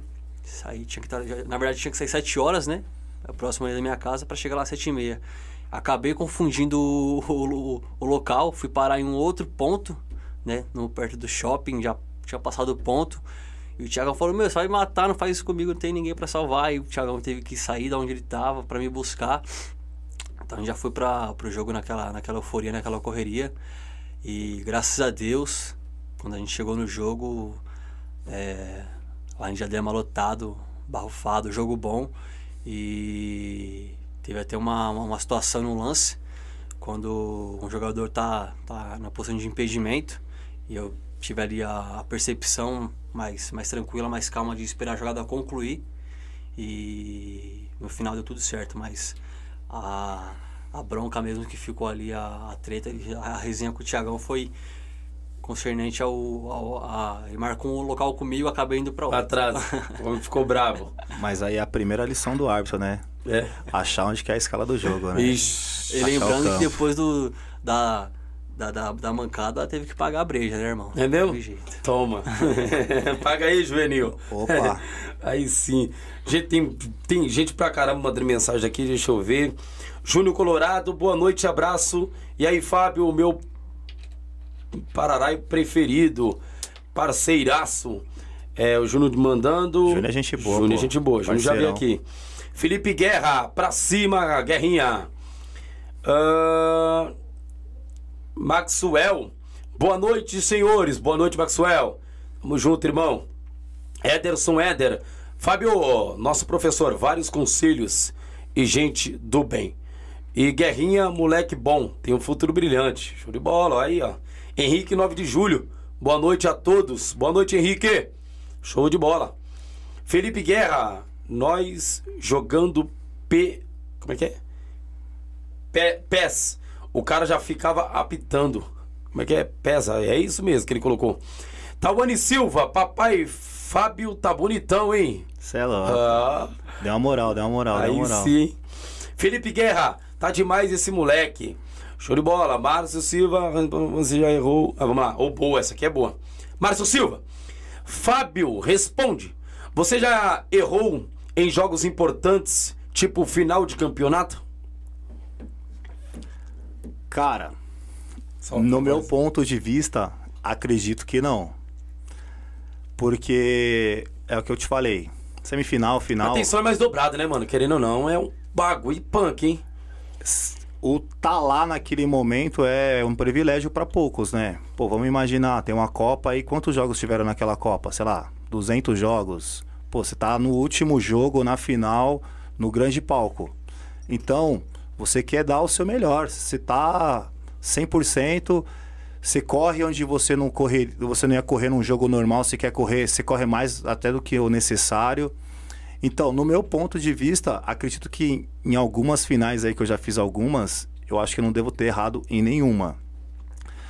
E agora com esse lance de, de ter os jogos filmados lá, eu sempre vou nesses lances polêmicos e eu tento pegar e ver o que, que pode melhorar, se errou, se não errou, o que, que dá para evitar e melhorar pro próximo jogo. Meu ponto de vista, não errei nenhuma. Bacana, show de bola. Então o homem não errou nenhuma. Vamos lá. Felipe Guerra Henrique, como você chegou na arbitragem, o que te influenciou? Já falamos no início. Felipe Guerra, boa noite, professor Fábio. Felipe Guerra dizendo Henrique está tipo livro didático sobre as regras da arbitragem. É, o menino tá se afiando, hein? Gosta de ler? Tem que ler. Bastante, bastante. Se for com relação à arbitragem, ainda Melhor mais. ainda. É bom, né? O cara tem que se, se, se, apurar na, na leitura. Eu também gosto bastante. Leio muito. Erivelton Lima Oliveira pede para o Fábio mandar um alô para os olhos de água. Ô, colocou pessoal. água, água aqui, tá? E Pessoal. fala que o melhor campeonato da região vai estar de voltando, na verdade. Então, aí é o pessoal lá da, da Bahia, lá da terra da minha mãe, do Não é meu mesmo? pai. E lá é um campeonato bem forte. Que todo ano os caras falam assim, meu, quando que você vai vir aqui fazer o jogo? Quando Paga você vai vir passagem, fazer a final? Passagem, né, pai? Ó, já tô. Já falei, já falei. Só pagar a passagem que o pai vai lá e faz o joguinho. Essa passagem, o, o- uma, uma pousada aí, aquele cafezinho, e o dia que for para o homem ficar aí, solta a verba. Tá tudo certo, tá tudo Né, não? certo. Aí já dei a deixa pra você, pai. Vamos lá. Ah, Vander Almeida, boa noite, senhores. Grande Fábio, eu te quero. É, Ixi, o homem é casado, hein? Aí é um grande, é um grande, um grande escala, um escalante aí da Zona Leste aí. É mesmo? Que a gente tá chegando, hein, Vander? Só fazer o convite que a gente aparece aí, pô. Show de bola, Vander. Tá bom? É, Júnior Colorado, só o Fábio sabe quantos BOs já tive que segurar por causa de indignados sem razão. Ixi, mano. É, então. Esse Júnior é terrível. O Júnior é um cara que é um grande parceiro aqui da Varsa, da Zona Sul. Júnior é bem conhecido. É, então. E assim, ele é o cara que segura os emocionados lá às vezes pra evitar algumas situações, alguns conflitos. E é o que ele falou. Às vezes o cara quer reclamar de algo que não aconteceu, que ele tá no calor do jogo lá. Ele quer que de qualquer maneira o time dele ganhe. Mas é assim, a gente vai colocar nosso papel lá, a gente faz a nossa situação, nosso, nosso melhor trabalho. E o contestamento ele é aberto. Se souber conversar, falar, a gente escuta. Mas a grande maioria aí que o Júnior segurou não sabia falar, não. Vamos lá, vamos lá. Um, um lance polêmico que eu até postei. Aconteceu com a arbitragem da WD. Irmão, foi dentro da favela do Paraisópolis aquela agressão com aquele ar- arbitragem. O que, que aconteceu ali, mano? Foi um lance errado? Ou, ou, ou ele expulsou? Como é que, que aconteceu ali, irmão? Pode. Então, vamos lá. Esse, esse jogador aí, ele é um cara que sempre causou algumas situações, não só na Copa da Paz. Não precisa falar nome, fica em paz. em já sabe diversos, em diversos outros campeonatos. Já ele já tem um histórico de já ter agredido outras, outros árbitros. Então assim, eu já fiz jogo dele, comigo ele não teve não tive nenhum problema com ele, Mas assim, depende muito. Pô, será que. Como é que tá o, a semana do cara? Como é que ele tá psicologicamente? Ah, então quer dizer, vamos supor, se o cara tiver com a semana zoada, ele vai querer me bater se eu for árbitro. Então, infelizmente, às vezes o cara ali é uma válvula de escape do cara. Não é o certo? Não, não é o certo. Mas assim, pode ter acontecido diversas coisas. Durante o jogo, falaram que ele estava fora de fora do jogo, só reclamando de lances que não tinham nada a ver. Então, será que o cara já não chegou ali com algum problema? Será que o árbitro ele não tentou ali segurar da melhor maneira possível? Mas chega um momento que, sei lá, o cara explodiu e o cara foi para cima, sem razão. Porque todo mundo que tava lá falou que ele não tinha razão de nada. Por, é, de tudo que aconteceu, quem tá perdendo nessa situação toda é o cara. É o cara, né, mano? Querendo ou não, é o cara. Que assim, infelizmente, ele vai ficar fora de diversas Copas. Infelizmente para ele, né? Felizmente pra gente. Porque é o que você falou, não cabe mais esse tipo de, de situação de, pô, o cara é pai de família também, a gente também é. Sim. Pô, já pensou que coisa ridícula? Você chega no seu trabalho amanhã, tipo, machucado, porque, sei lá, o cara te agrediu, ou o árbitro foi lá e deu uma moquetada na cara do maluco? Fica um negócio meio estranho. Então depende. É um cara que, assim, ele foge do, do padrão de, de jogador. Porque é um cara que sempre teve essa situação. Então, é, só foi o momento. Ele esperou a deixa ali para acontecer isso. Mas que aconteceria de qualquer forma, não, não poderia ser naquele jogo, poderia ser em um outro jogo. Ele é, é um típico jogador que sempre causou esse tipo de conflito. Bacana. É, então, na verdade ali, eu, eu sou contra qualquer tipo de agressão contra a arbitragem. Quer reclamar, reclame. É, eu sei que tem um momento que você quer pegar o árbitro pelo cabelo, mas, irmão, se controla. Se tem regras, tem que ser cumprida. Ou você vai prejudicar o seu time ou você mesmo. E aí ele se prejudicou total, hein? Porque, rapaz, não vai disputar a Copa da Paz. Nas ligas aí o homem tá queimado. E aí complicou ele, né? Então fica chato. Então eu peço para que todos. Violência na várzea, de jeito algum, a gente também não quer. Deus me livre. Eu sei que quem é jogador, quem sabe, tem hora que a gente sai do controle aí. Então, mas a gente não não não, não gosta de, de dessas violências que está acontecendo na Várzea não, tá bom? Vamos lá. Fábio, já disputou Copa Kaiser, apitou Copa Kaiser, como é que é? Solta a voz para nós, Copa Kaiser bem antiga, coisa mais falada, coisa top, e até porque as Copas hoje vêm no padrão Copa Kaiser e tem melhorado, tem melhorado. Não sei se um dia vai chegar no padrão da Copa em questão de filmagem, revistas, aquela coisa toda, mas hoje, em questões de prêmios, tá bem melhor. Porém, estruturamente falando, eu acho que ainda falta muito mais. É, então, Copa Kaiser eu já trabalhei, já, já fiz alguns jogos. Se eu não me engano, acho que eu fiz duas Copa Kaiser, porque foi bem no finalzinho que eu peguei essa Copa, mas eu fiz grandes jogos da Copa Kaiser. E é o que você falou. Era uma organização sem. não tem como. Hoje, mesmo a gente falando de Copa Pioneer, é, São uma... boas copas. Sim, hoje temos grandes copas, mas a Copa Kaiser era o que você falou, é o que você falou. Todo mundo queria disputar, o árbitro queria estar tá lá, muito árbitro da federação ia lá, porque assim, era um grande palco também, ou queiras ou não queiras. Porque assim, são grandes jogos, pô, muitos clássicos aqui na Zona Sul. Pô, a última Copa Kaiser que eu fiz, fiz Mãe Sara e Renascente. Pô, são dois times da mesma quebrada, da mesma rua. Então, pô, pô, é um puta de um jogo. Então a gente sempre gostou desses grandes jogos. Então Copa Kaiser ele proporcionava diversos grandes jogos, diversos clássicos na, na, na região. Tanto aqui na Zona Sul, Zona Leste, são tiveram muitos jogos, grandes jogos. Não só eu, Thiago, Salim, os caras das antigas, a gente pegou grandes jogos na Copa Kaiser. É, e hoje eu vejo que assim, o, o pessoal quer esse padrão, entendeu? A gente pega a Copa Martins Neto, Copa Pioneer, diversas Copas. Eles querem colocar meio que esse padrão de, de organização, de premiação, de grandes jogos, de grandes clássicos da, da quebrada, ou clássicos, sei lá, Napoli, Favela, Heliópolis. Pô, são dois times de grande torcida, de camisa grande. Então, são jogos bacanas, jogo emocionante, jogo que lota o, o campo, que assim, é uma coisa diferente, entendeu? Mas Copa Kaiser é algo que era surreal de fazer. Era para poucos. Bacana, show de bola. Henrique, qual Copa ou campeonato que você disputou que você falou, rapaz, essa Copa aqui tá pesada. Essa tá. Vai ser difícil apitar. Eu acho que pra mim é uma, primeira, uma, das, uma das primeiras Copas que eu apito que vai deixar marcada. Ah, cara, eu acho que Copa Macaco Louco, uma Copa boa Bem pra- falado, hein? pra se trabalhar, uma Copa difícil, né? Cada jogo é uma- como se fosse uma final de campeonato pra quem vai lá, pra quem isso eu falo em todas as áreas, né? Tanto pro pra equipe, pra torcida, pra arbitragem, pra organização. Então realmente é uma Copa muito exigida, né?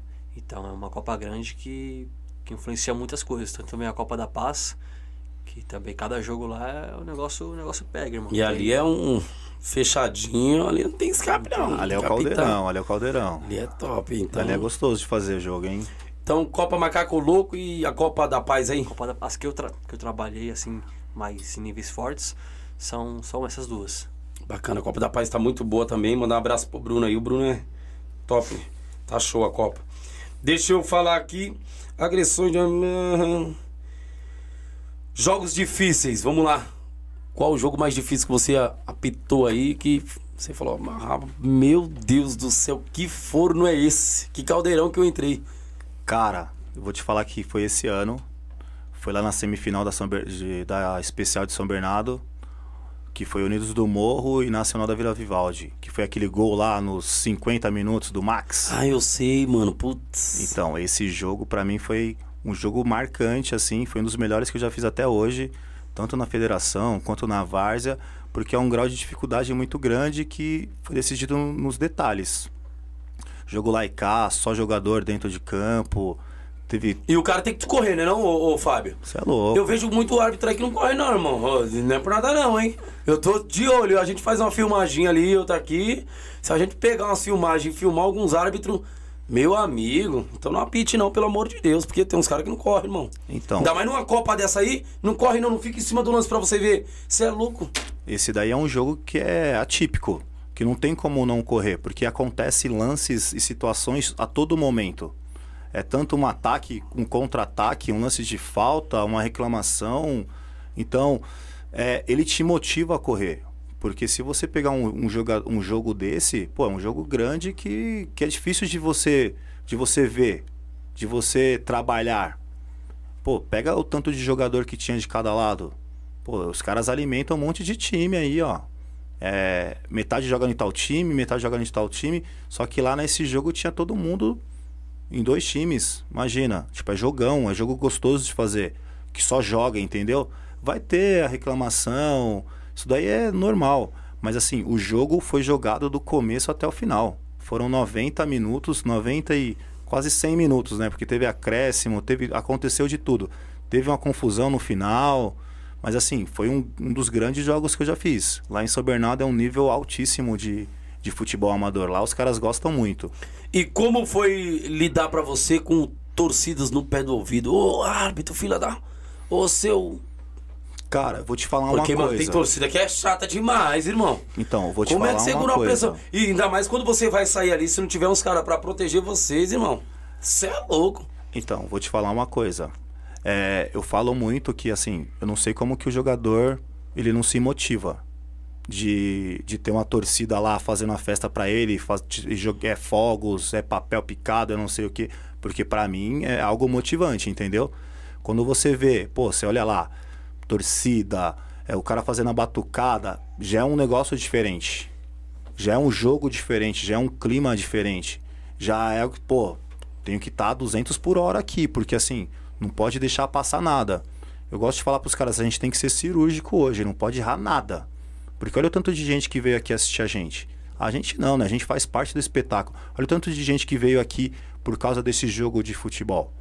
Então, não é só o jogador, a gente também. A gente quer passar despercebido, mas a gente quer ser algo que foi lá, deu tudo certo, saiu de com aquela sensação de dever cumprido, porque torcida é algo que é diferente. Pô, você imagina lá, pô, o cara fazendo uma mega festa, fogos, rojão, tudo que, tudo que tem direito, e você tá a, a zero por hora. Pô, é algo que pra mim motiva muito. Eu, eu particularmente, eu gosto muito. É verdade, é, mano. Porque, meu, tem torcida aí que é chata demais. Deus me livre. E você, Henrique, já enfrentou uma torcida chata no seu pé do ouvido? Ah, sempre tem, né? Você não viu o lance ali, não, seu. Ah. Porque já é da, da torcida, né? Ter essa, essa cultura ali. Né?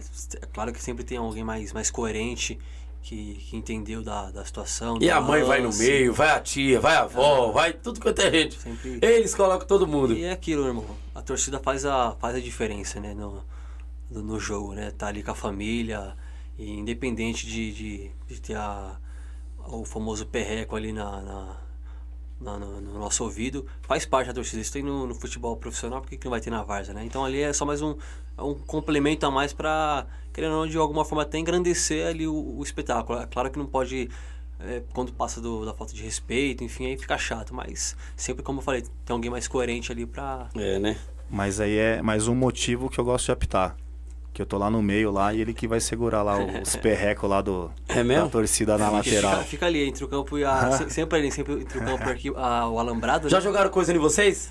Já, cerveja, cerveja. água, esses- sempre tem que estar atento, né? Tem que estar aqui sempre Mas, ó, ligado no que. Eu vou te falar uma coisa. Se você levar na esportiva, você fala pro cara, irmão, você vai jogar cerveja em mim? Pô, por que você não paga duas no final? Aí o cara Aí já, tipo, essa- o cara já fala assim, ô, Mas cara... aí tem, vamos lá, vamos lá, vamos lá. Isso é complicado, vamos lá. Agora, por que, que eu falo isso? Mesmo você brincando, isso aí, aí o cara, vamos supor Não, os que caras paga. ficam mais loucos ainda. E não, e aí, não, aí vai supor que o cara paga duas no final e a equipe perdeu, os caras falam. Ah! Mas aí, aí, aí tá o X da questão. Entendi. Mas aí, mas aí o árbitro nunca toma essas duas no final com ninguém, né? Aí o árbitro sai de lá e toma só arbitragem. Ou a gente tem que tentar ser mais inteligente que o cara. Pô, já imagina o cara ficar jogando coisa em você, tipo, o jogo inteiro? Você faz a brincadeira, alguma coisa? Às vezes dá certo. Às vezes não. Mas a grande maioria o cara fala assim, pô, meu, tô jogando cerveja no cara, o cara não tá nem preocupado. Pô, tá falando pra eu pagar duas no final. E assim, isso daí é a resenha do futebol. Às vezes o cara, tipo, ele também quer isso. O cara vem, conversa. Então depende muito. Mas essa cerveja do final aí é só da arbitragem. Local diferente. Show de bola. Pra cima, deixa eu ver se tem pergunta mais. Oh, tem bastante coisa aqui, meu. Ah, Júnior já falou. Ah, Gabriel Alves, Fabão Brabo. Mário Júnior, Fábio Crossfita. Ah, Gabriel Alves, como jogador, Fábio é um excelente árbitro. Show de bola, o Gabriel aí. O, Ó, o o- Gabrielzinho, Gabrielzinho, joga no Corinthians esse moleque aí, hein? É mesmo? Tá machucado, tá tratando. Show de bola. Se trata aí, garoto. Felipe Guerra, Fábio, qual foi o maior jogo que você apitou? Já falamos aqui, né? Ó, esse daí da especial foi um. Vamos colocar mais um da Martins Neto, as oitavas. Mac e Corinthians também foi um jogo Meu legal. pai. Só o jogão, hein? Esse ano a gente fez algumas coisinhas aí, né? A gente fez semifinal de, de muitos campeonatos. Mas assim, esses marcantes aí da Martins é um, um marcante. Esse da especial de São Bernardo também é um marcante. E domingo eu tô de novo lá na especial, na, em São Bernardo. Vou fazer a semifinal da terceirinha lá, hein? Rapaz, show de bola. É, Celso Júnior, o coach Fábio. Ah, cadê, cadê? Fábio, esse é fera, sensacional. Felipe Guerra já falou também. O que você acha do VAR, Fábio? Já foi falado também, Celso Júnior. Tá atrasado, hein? Tá atrasado. Show de bola, Fábio. Qual o jogo da Série A? Boa, Felipe. Felipe Guerra tá dizendo. Fábio, qual o jogo da Série A você gostaria de, de, de arbitrar? Cara, um jogo que eu gostaria de fazer. São Paulo e Corinthians. Meu Deus, que Campeonato hein? Paulista, sei lá, uma final, por exemplo. Lotado, 65 a 70 mil ali. Esse clima que eu queria fazer. É mesmo? Porque assim, E é outro currículo, né, pai? Querendo ou Ah. não. Se ainda mais tiver filmagem, meu amigo. Então, é o que eu, é o que eu tô te falando. É um privilégio estar em alguns, alguns jogos. Pô, imagina você fazer um jogo Corinthians e São Paulo. Mas qual é a final. dificuldade, ô Fábio? Me conta um pouco assim, tipo, não entendo, mano. Pra você ir pra apitar esses jogos. É indicação? Como é que é? Então, na federação, depende de diversas Tem coisas. uma panelinha por trás? Que que. É, solta a voz aí. Então, tem coisas, tem alguns bastidores que são meio polêmicos. Mas assim, é, você faz o curso, você vai começar a fazer os jogos e você vai sendo observado. Pô, foi bem no jogo, pô, vamos dar mais uma oportunidade. Então a comissão te dá uma oportunidade de um jogo melhor, de um jogo bacana. E assim, você vai fazendo, é, você vai subindo de acordo com o que você vai entregando dentro de campo. É, e na Várzea é a mesma coisa. É um exemplo. Pô, o cara fez um jogo tal, uma semifinal da especial de São Bernardo. Pô, chama o cara para fazer esse jogo. Chama o cara para fazer esse jogo. Pô, o cara foi na Zona Leste e fez a semifinal de. Sei lá. Agora, se tiver uma narração por trás e um, o, o cara que tá fazendo a narração ali der uma moral pra arbitragem, aí fica melhor ainda. Ah, Porque você pega um, também. um vídeo e, e, e o cara colocando o árbitro lá em cima mesmo, querendo ou não. O árbitro apitou bem, tô, tá em todos os lances, aquela coisa toda. Também, Irmão, isso daí influencia tanto lá na- no, no profissional, tanto aqui na Várzea também, porque assim, é, todo mundo falando que tá bem, que tá bem, que tá bem, muita gente vai querer saber se realmente tá bem. Mas se ninguém falar nada, pá, quem foi que fez o jogo? Ah, o cara fez o jogo aí. Não, quem fez o jogo? Ah, foi o fulano. Quem fez esse jogo? Ah, foi o fulano. De novo ele. Então você acaba é, estando nos grandes, nos grandes jogos por, por inúmeras situações, porque o cara te fala bem, porque você fez um bom trabalho, porque você entregou uma final bacana. Então depende. Lá na federação, pô, tem teste físico, tem prova, tem muita coisa que interfere. Pô, como é que você tá fisicamente, emocionalmente, tem diversos pilares. Não é só fazer o jogo. Fazer o jogo é o melhor, é o mais gostoso de fazer, é entrar em campo e colocar o que você, fazer o que você mais gosta. Mas tem um, pô, você tá treinando? Às vezes você não tá treinando e você recebe esse jogo aí. Será que você vai conseguir fazer um jogo legal? Pô, às vezes você, não, você tá treinando, mas você tá psicologicamente, tipo, aconteceu alguma coisa e você não tá emocionalmente preparado para esse jogo. Então é uma é diversas coisas. Então é igual o jogador de futebol, é a oportunidade, a oportunidade da sua vida é hoje. Ah, putz, esse se jogo tiver aqui, bem, é. se tiver bem, Isso você mesmo. vai. Se você não tiver bem, amigão, você ficou. Na Varsa também, é a mesma coisa. Pô, você vai lá e faz um jogo legal. Pô, já chamou a atenção do Vander lá da Zona Leste. Aí você já chamou a atenção de um cara de outro lugar. Porque assim, no meio a gente se conhece muito. É, são sempre os mesmos. Não é que são sempre os mesmos árbitros.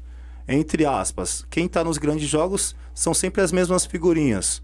É igual jogador, são sempre os mesmos jogadores que chegam naquelas determinadas finais. Então, a gente se, todo mundo se conhece hoje no amador. Então todo mundo se respeita muito.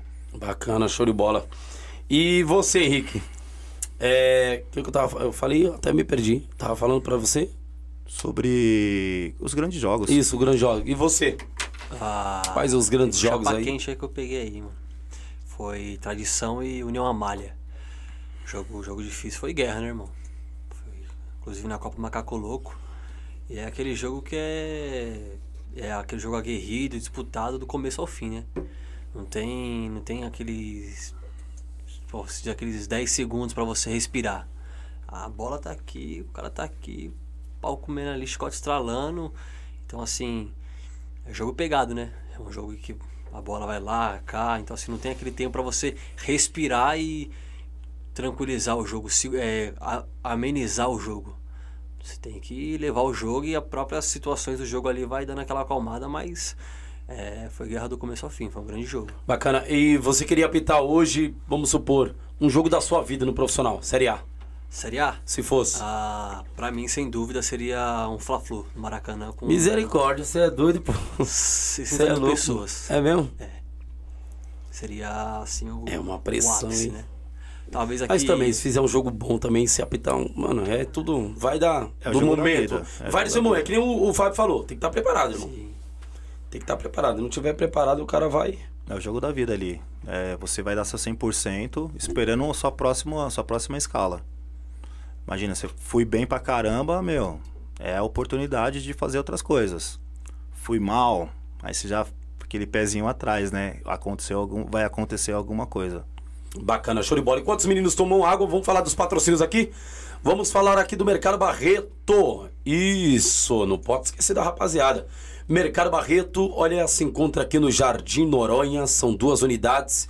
E eu vou ser sincero, olha, você pode ir lá, pegar o endereço aqui embaixo, tá bom? Pega o endereço aqui embaixo do Mercado Barreto.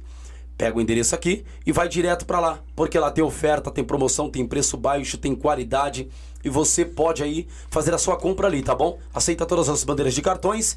Você pode também com o seu dinheirinho. Ali você economiza mais, tá bom? No Mercado Barreto tem todas as, as chances de você fazer uma bela compra e ter um bom atendimento. Então corra para lá, pega o endereço aqui e vai pra cima, tá bom? Sucesso. Vamos falar aqui da Uniex. Isso, empresa de confecções de uniforme, eu indico a Uniex. Isso, se você aí de fato precisa de bons uniformes, Uniex é pra você. Ah, lembrando, tá? Em cinco dias já está nas suas mãos. É, não, não, você não vai ter aquele perrengue de passar 20, 30 dias para receber o seu uniforme, não. É cinco dias já vai estar nas suas mãos. Isso mesmo, olha. E na compra de mil reais você já concorre um cupom para participar de um sorteio aí uh, de uma viagem Boca Júnior e River Plate. E pode levar uma acompanhante. Isso. Vai para cima, garotinho.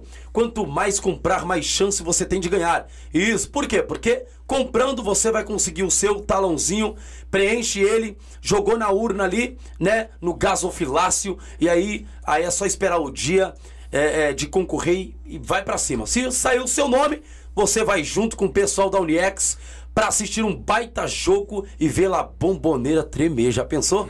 Meu Deus, ia apitar esses dois jogos, hein? Ah, Fê. Daqui linda, a pouco hein? a gente volta. Então, assim, pra, então você quiser ir para lá, Bomboneira, ver River Plate e é, Boca Júnior, tá bom? Só basta ir em uma das unidades Uniex mais próximo de você e fazer a compra acima de mil reais aí, vai para cima, tá bom? Faça essa compra Uniex, essa empresa bate um bolão, tá bom? Vamos falar de Maria Eduarda, a bebida original é Maria Eduarda. Então você aí que tá Sexta-feira, dá aquela água na boca, chegou do trabalho, na geladeira não tem, não tem uma cervejinha, não tem um uísque um 12 anos, não tem um Royal Salu, tá na hora de ir pra Maria Eduarda, porque lá só tem bebida originais, tá bom? Corra lá e faça o seu pedido. Eu indico Maria Eduarda. Nova Retorno, a melhor pizzaria do Grajaú, eu já disse, hein? Melhor pizzaria do Grajaú é a Nova Retorno. Se tiver outra, é imitação tá bom? Então, assim, a pizzaria Nova Retorno, ela tem oferecido as melhores pizzas, salgadas, doces e aí vai, tá bom? Então, se você quer comer uma pizza nesse friozinho, nessa chuvinha, tal, acho que melhorou o tempo, mas mesmo assim, pede na Nova Retorno, tá bom? Esse pessoal tem um bom atendimento. Um abraço, Wagner! Um abraço a todo o pessoal aí, tá bom? Vamos continuar o bate-papo. Deixa eu ver o que tem mais aqui. É, o Felipe, Felipe Guerra tá dizendo, Fla-Flu, mano. Olha, vai, o pessoal tá é pesado, hein, irmão. Fábio, o melhor jogo que vi dele na final da Copa Renegados. Opa, Aí, faz ó, pouco tempo, faz pouco tempo. É mesmo? E os caras tá dizendo aqui, ó, Fábio, vai apitar a final do 40, 40 mais do Grajaú. Então, já tá, já tá meio fechado aí já, hein? É mesmo? Vai ser dia 27, se eu não me engano. Se for dia 27, eu já tô fechado aí com vocês aí nessa final aí, hein? Show de bola, show de bola. E, os, e macaco velho, macaco velho no bom sentido, tá, gente? Pra quem, quem é da Vale já sabe. É. É da antiga. E os caras, é chato. Então, cara. Eu acho que é mais chato do que essa, essa molecada. Porque os caras são maduros, é miliano de farsa, né, mano? Então, eu já, eu já discordo um pouco. É? Eu acho que, que esses, esses veteranos hoje. Você pega muito o cara que jogou, muito o cara que já vivenciou bastante coisa. Então, assim, ele acaba querendo questionar o que dá para questionar. Ele não tem mais aquela emoção de antigamente de ficar questionando tudo. Pô, foi falta, foi falta. Não, ele vai na certeza, ele vem, conversa. Então eu fiz alguns jogos de, de, de veterano faz pouco tempo. Isso daí, é, esse daí é uma final que me convidaram aí, que com certeza vou prestigiar. Vou estar tá lá com é, vocês. Na verdade, eu, eu falo do erro assim, ô Fábio, por quê? Porque, é, na verdade, é a maturidade dos caras, né? Então vamos supor que o árbitro erre um lance ali. Óbvio que os caras vai, co vai cobrar, né? Vai vir com tudo para cima, porque os caras, a maturidade deles é, é, é bem a, o nível, mais do que hoje a gente vê uma molecada hoje jogando isso, aquilo, outro. Então, assim, eles têm, têm mais um jeito de chegar em vocês. Sim. No, óbvio que não vai ser com aquela agressão toda, isso, aquilo, outro. No momento vai estar eufórico, aquela coisa toda, mas eles vão saber chegar. Mas ele chega de uma maneira mais. É mais contida. Mais eles, branda, sabem, eles né? sabem conversar melhor do que a molecada de hoje em dia. A molecada é, né? meio que chega Quer só meter de malandro, né? e aí, você tá metendo louco, já? É, isso mesmo. Não, não é assim não, pô. E assim, e falando um pouco dessa final da Copa Renegados aí, faz pouco tempo que eu fiz é, a Copa de um, de um amigo que, que organiza, o Erinaldo, o cara que é super do bem lá. O Erinaldo conheço, o Erinaldo.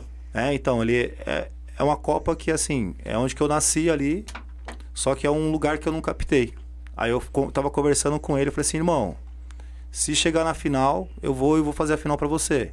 Porque assim, eu sempre gostei de evitar um pouco de estar apitando o jogo de quem eu conheço, entendeu?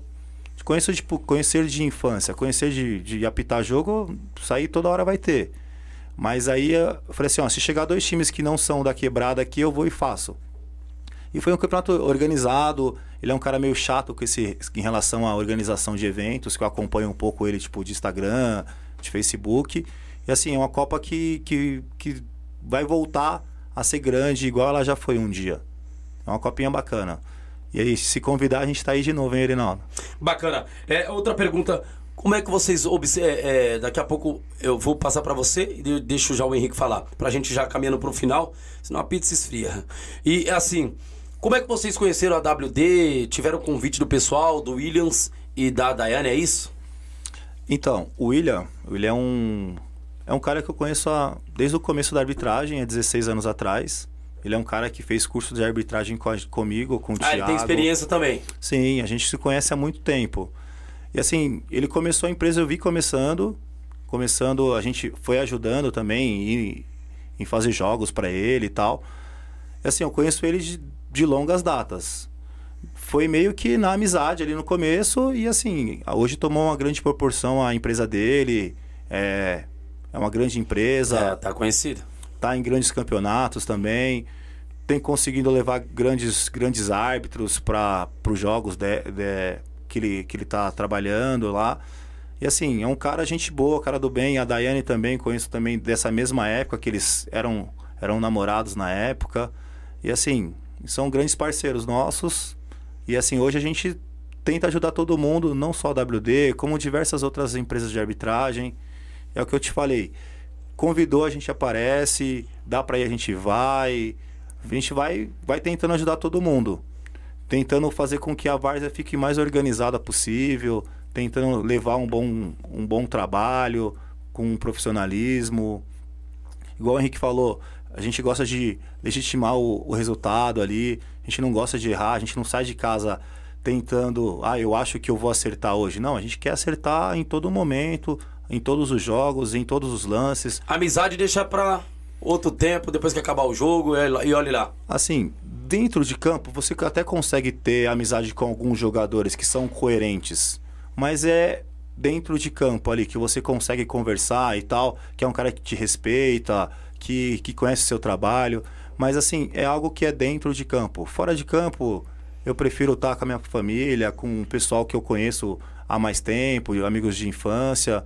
Eu evito um pouco esse lance de arbitragem, clube, jogador, porque assim, acaba entrando em uma outra, em uma outra situação, que pô, eu te paguei uma cerveja aquele dia, você tem que roubar para mim hoje.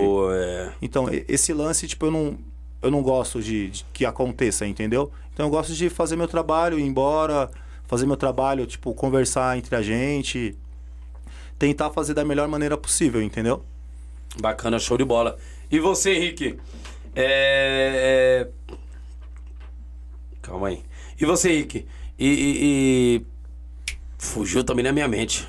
Ai, eu tava... Sobre. Duas... Sobre o que eu Sobre tava a falando. WD? É, O início, o isso. começo. Como, como é que você conheceu a WD? Nossa, fuja. Eu tô com a cabeça voada aqui. Vamos lá. Ah, o meu início na, na, na WD, junto com o convite do William, né? Meu começo, foi através do, do meu professor, é, o Viola. Então, mandar um abraço pra ele aí, né, que tá assistindo. Um abraço, Viola. É, ele é jogador profissional, jogou no Brasil, fora do Brasil, jogou na Turquia e formado em educação física. E aí vem O Viola, o negão que amarra aquilo? não, não, não, não, não. Não, é? Não, não, um outro. E aí tem toda uma, uma, uma, uma, uma linhagem ali de, de ligação, né, com o esporte. E aí ele viu que eu comecei a, a minha trajetória na arbitragem, fiz o curso, né, pra futebol amador. Ele falou, meu, tem um, um brother aqui que tem uma empresa, que é a WD, e eu já conhecia, assim, só de... Fa- ouvi de falar, ouvir né? falar e, tipo assim, eu fazia jogos em lugares, falou, meu, quero, quero um dia estar lá, velho, quero um dia poder estar com, com os grandes, com os caras mais, mais experientes, para poder pegar essa, essa bagagem com eles, né?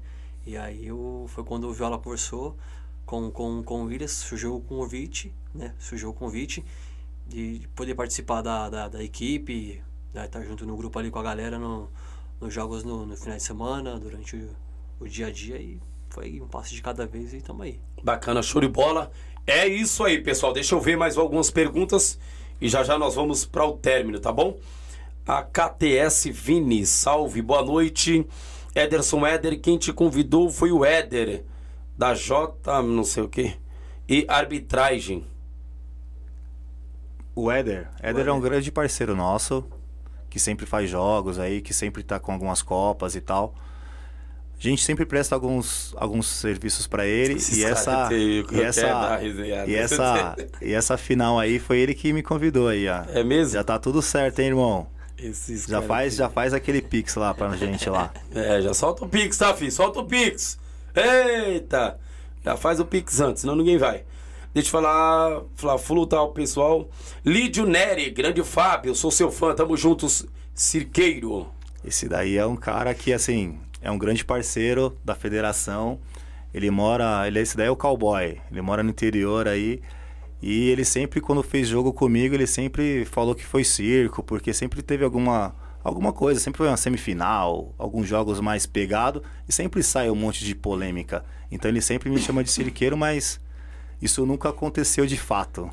Só coisa boa, só, só jogo da hora. Bacana, show de bola. Vamos lá, Felipe Guerra. Acho muito interessante todos os todos darmos respaldo para a arbitragem. Merece muito respeito e hoje tem seu lugar ah, de destaque no futebol de maneira positiva. A tendência é evoluir cada vez mais. Obrigado, é isso aí, ô Felipe Guerra. Show de bola, que a rapaziada possa evoluir. Felipe Guerra dizendo parabéns, pode Várzea, show. Obrigado, Felipe Guerra, tamo junto, meu irmão. É, dá essa moral aí pra nós, curte, compartilhe, comente, ative o sininho para que possa receber notificações, tá bom? Vamos lá, se tem mais aqui, Júnior Colorado. É... Oxe, não entendi agora, aqui agora. Não vi, vamos lá. Júnior Colo... é, é, Júnior Colorado, pergunta pro Fábio se ele sente saudade do, do, dos finado Paulão, que chamava ele sempre no PV e não através da, da- de empresa. Então, esse daí foi um grande, é um grande colaborador para Vars aqui da Zona Sul de São Paulo, final do Paulo Gordo. Ele era um cara que organizava muitos jogos, muitas competições, e é exatamente isso que, que o Júnior falou. Não tinha intermediação com empresa nenhuma. Ele chegava e falava assim, ó, hoje você vai fazer isso, isso e isso. E assim, consegui fazer muito grandes jogos para ele. Já me esperou voltando de jogo da federação, já atrasou final porque eu não ia conseguir chegar. Foi assim um, um cara que me prestigiou muito aqui na arbitragem aqui na Zona Sul. E foi um cara que revolucionou também em relação a, a campeonatos, a organização, porque assim, acabava um campeonato, já estava começando outro. Eu lembro que teve um, um, um domingo que eu fiz três finais no mesmo campo. Eu falei assim, "Ô, mas ô gordão, isso aqui é final do quê? Ah, campeonato tal. Isso daqui é final do quê? Campeonato tal. Então, assim, ele sempre foi um cara que respeitou muito a arbitragem, que ajudou muito, não só só com a minha pessoa, também com o Tiagão, que é um grande parceiro, a Luciana também. A gente é é de uma época que hoje tem bastante empresa, mas antigamente não tinha, era, era mais no, vamos chamar, o cara que organizava que meio que chamava a gente, que tinha alguns jogos mais difíceis, chegava numa fase que assim, que não é, não é menosprezando ninguém, mas chega uma fase que tem árbitros e árbitros. Tem árbitro que dá para você fazer rodar nessa rodada e tem árbitro que não dá para essa rodada, porque é um, um jogo mais difícil, é um clássico, é uma decisão, é um algo diferente. Então ele sempre prestigiou e foi um grande parceiro nosso aí. Me ajudou a pagar muitas contas, faculdade, conseguir comprar carro, tudo que fazendo jogo para ele. É, show de bola, irmão. Isso aí, bacana. Vamos lá. Mais algumas perguntas e nós vamos já partir, tá bom, pessoal? Ah, o Henrique, hum, 9 de julho, pergunta ao Fábio Mendes qual o atleta que dá mais trabalho hoje apitando? Nossa, o Henrique gosta das polêmicas, Hum, hein? é das polêmicas. Falar o nome, acho que é, é, seria. Não virar, senão os caras vão achar que você tá perseguindo o cara quando for apitar. É melhor dizer, da- é um camarada da equipe tal. Então, esse é um cara que ele joga em um monte de equipe, velho. É mesmo? Só que é um cara que, assim, ele tá tomando uma proporção bacana dentro da várzea. Muitos times querem que ele jogue. Isso daí é bacana, fruto do trabalho dele. Só que ele tá ficando marcado por ser um cara que contesta muito sobre arbitragem de lances que não tem o porquê contestar, entendeu? Já tá ficando meio chato. Toda hora, todo lugar, não só comigo, não só em, no campo, em, em, deter, em determinado campeonato, mas é um cara que já tá ficando chato e assim, no meio da arbitragem, todas as pessoas falam a mesma coisa, entendeu? Já fiz jogo dele há pouco tempo, outras pessoas também. Ele tá nos grandes jogos e ou ele aceitando ou não, a gente também tá nos grandes jogos. Então a gente vai se esbarrar em todo momento. Respeito da gente ele sempre vai ter. Se ele respeitar a gente, lindo, maravilhoso. Se ele não respeitar, infelizmente ele vai embora. vermelho vai embora. É. Exatamente. A gente não vai falar o nome, né, Henrique? Que você gosta de uma polêmica, é, não, né, irmão? É, evitar isso aí, que senão dá mal bochicho. Felipe Guerra, professor Fábio, direto e reto nos comentários, pra cima. Danilo PFPF manda um, manda um salve aqui para Francisco Morato, Danilo. Ô, esse daí é outro parceiraço aí da, da, da época da federação da minha da turma. Né? Danilão, lá de Francisco Morato, onde Judas perdeu a, a, a calça. Meu pai. Mas é um cara que, assim, ele, é, ele vive a arbitragem também, é um cara do bem, é um cara que gosta, que, que eu converso direto. Tanto ele quanto alguns ali da, da minha turma ali na 2000, 2012 ali, Diego, Thiago, Diogo, outro Diego, Fagundes, são, são caras que estão sempre estão sempre em contato e a gente sempre está falando sobre arbitragem. São caras que acrescentam na, no dia a dia. Bacana, show de bola. Henrique, é, me diga aí qual um jogador que você acha, não precisa citar nome, acha chato, conhece também algum aí que você fala, mano, sempre quando a gente joga, quando eu apito ou faço algum, alguma, algum campeonato desse cara, meu pai do céu, que eu pego esse cara num, num time. Ah, sempre tem, né, Gelson? Sempre tem. É um cara até coerente, assim, em algumas situações, mas inclusive é um joga no esporte, um moleque novo, né? Então é bom de bola, só que é aquilo, como o Fábio falou, tá nos grandes jogos, tá nas grandes semifinais, finais, nas grandes copas e a, ali às vezes acaba não conseguindo ganhar o jogo, né? Chegar no seu objetivo final e quer procurar um culpado por aquilo que não deveria ser o culpado naquela situação e acaba ficando uma algo, algo chato, né?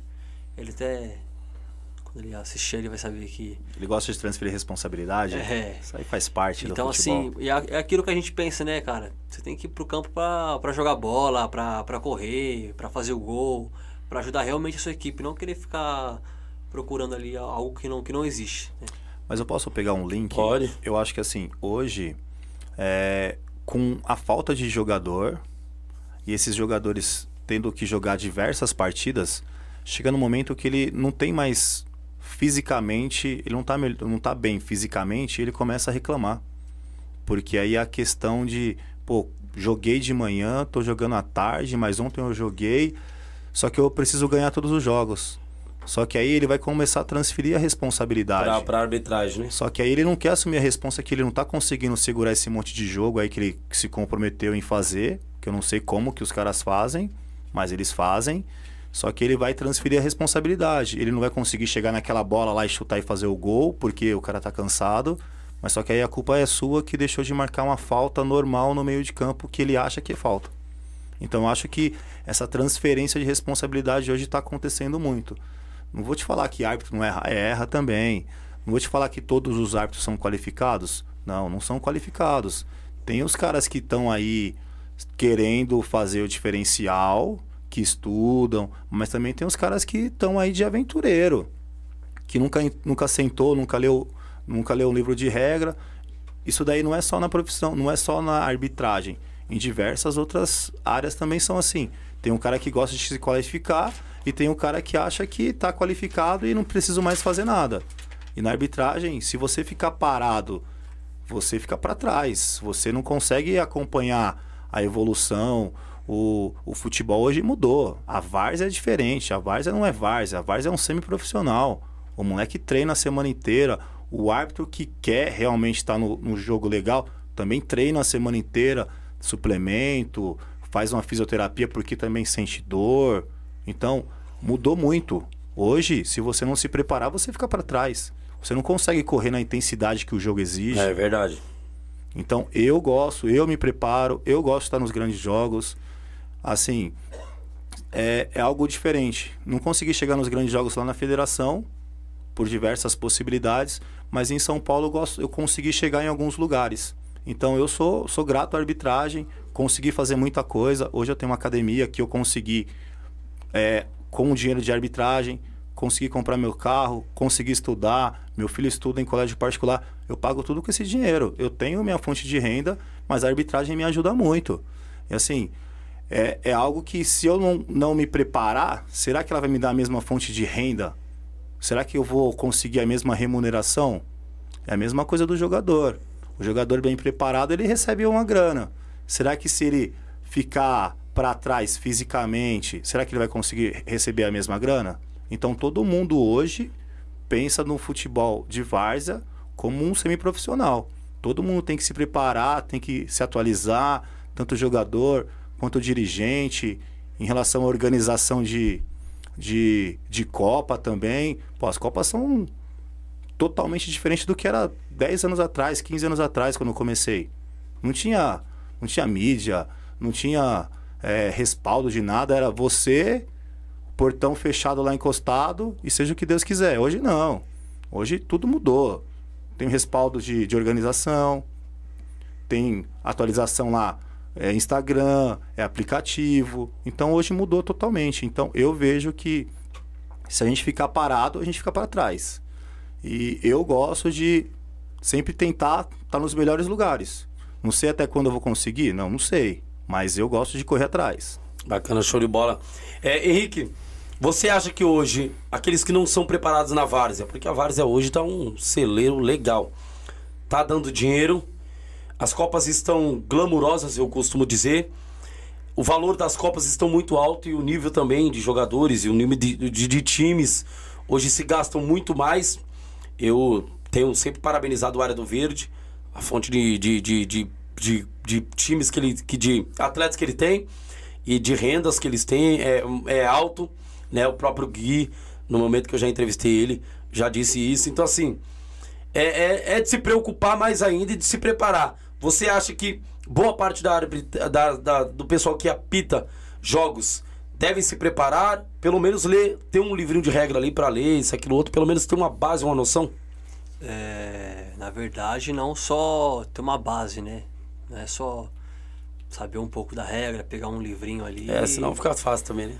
Na verdade, você tem que realmente viver aquilo, né? Você tem que se entregar, você tem que se doar o, tempo todo por aquilo que você está fazendo, né? Você tem que realmente amar o que você faz. Né? Eu costumo dizer até que quando eu estou dentro do campo, em jogos, eu não consigo nem ouvir, às vezes, o que está sendo falado lá fora pela torcida. De tanto que eu estou concentrado dentro do jogo para acertar e realmente entregar a, a uma, uma, boa qualidade de arbitragem. Então, quanto mais você se prepara, se qualifica, fica melhor o ambiente, fica melhor o jogo, fica melhor o resultado final do, de um trabalho. Então não é simplesmente você colocar um, um, uniforme, entrar dentro do campo, colocar cartão no bolso e ficar assoprando o apito. A arbitragem ela não é isso. Né?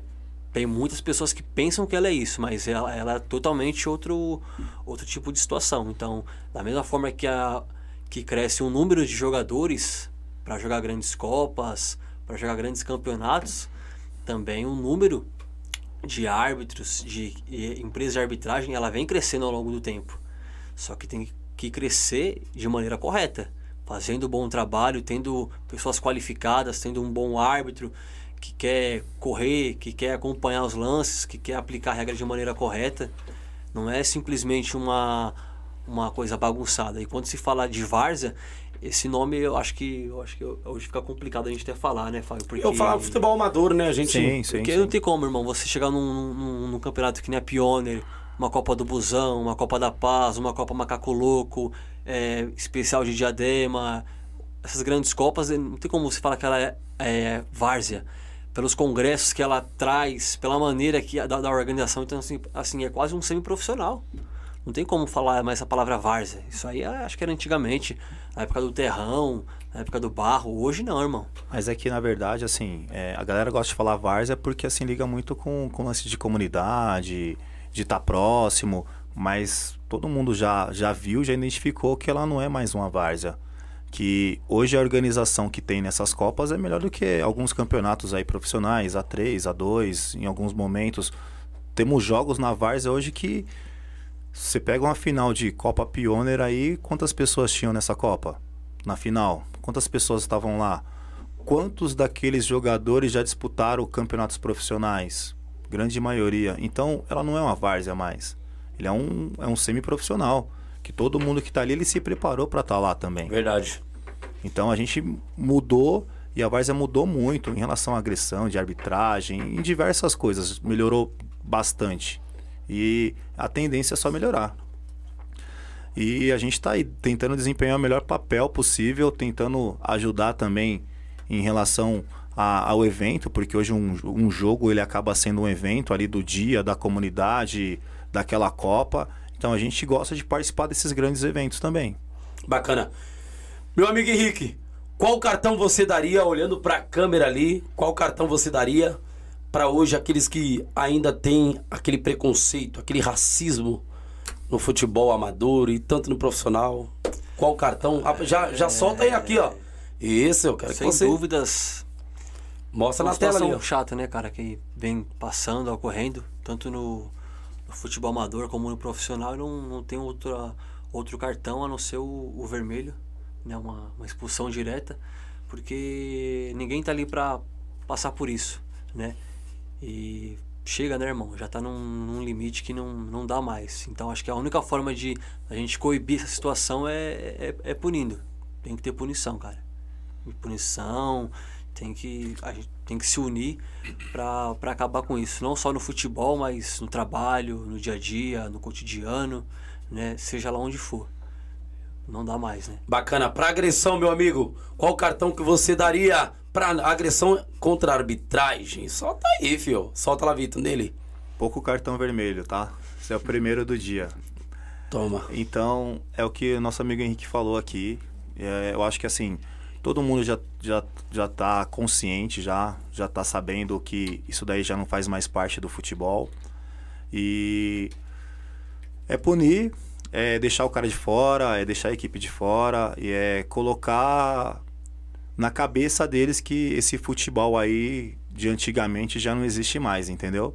Hoje o futebol tá totalmente diferente e é o que eu te falei, a gente vai lá para entregar o 100%, entregar o melhor trabalho, é, deixar o máximo lá dentro de campo. O errar é do ser humano, o jogador erra o gol, sei lá, chuta a bola para fora. Às vezes a gente deixa de marcar uma falta que no nosso ponto de vista não foi que depende muito. Eu vejo de uma forma, você vê de outra. E assim, não tem esse privilégio de camisa X e camisa Y. Indifere de tudo isso daí. A gente vai lá tentando errar o menos possível, mas pode acontecer o erro. Isso daí faz parte. E a gente tenta passar despercebido, fazer o melhor trabalho e é isso. Vamos para cima sempre. Sempre que tiver os grandes jogos, a gente quer estar tá lá, gosta de estar tá lá. E é mais ou menos isso daí. A arbitragem é, é entre o, é o mal e o bem. Alguns falam bem, outros falam mal, mas a gente sempre vai ter que estar tá lá, senão não vai acontecer o jogo, né? Bacana, show de bola, Fábio. Henrique, dá seus agradecimentos, manda um abraço para que você tem que mandar. É com você, meu amigo. Agradecer a oportunidade né, do Varsa, primeiramente. Obrigado, irmão. Pela recepção aí, toda a galera que está aqui com a gente, a, a cobertura aqui, toda a recepção é, é diferente.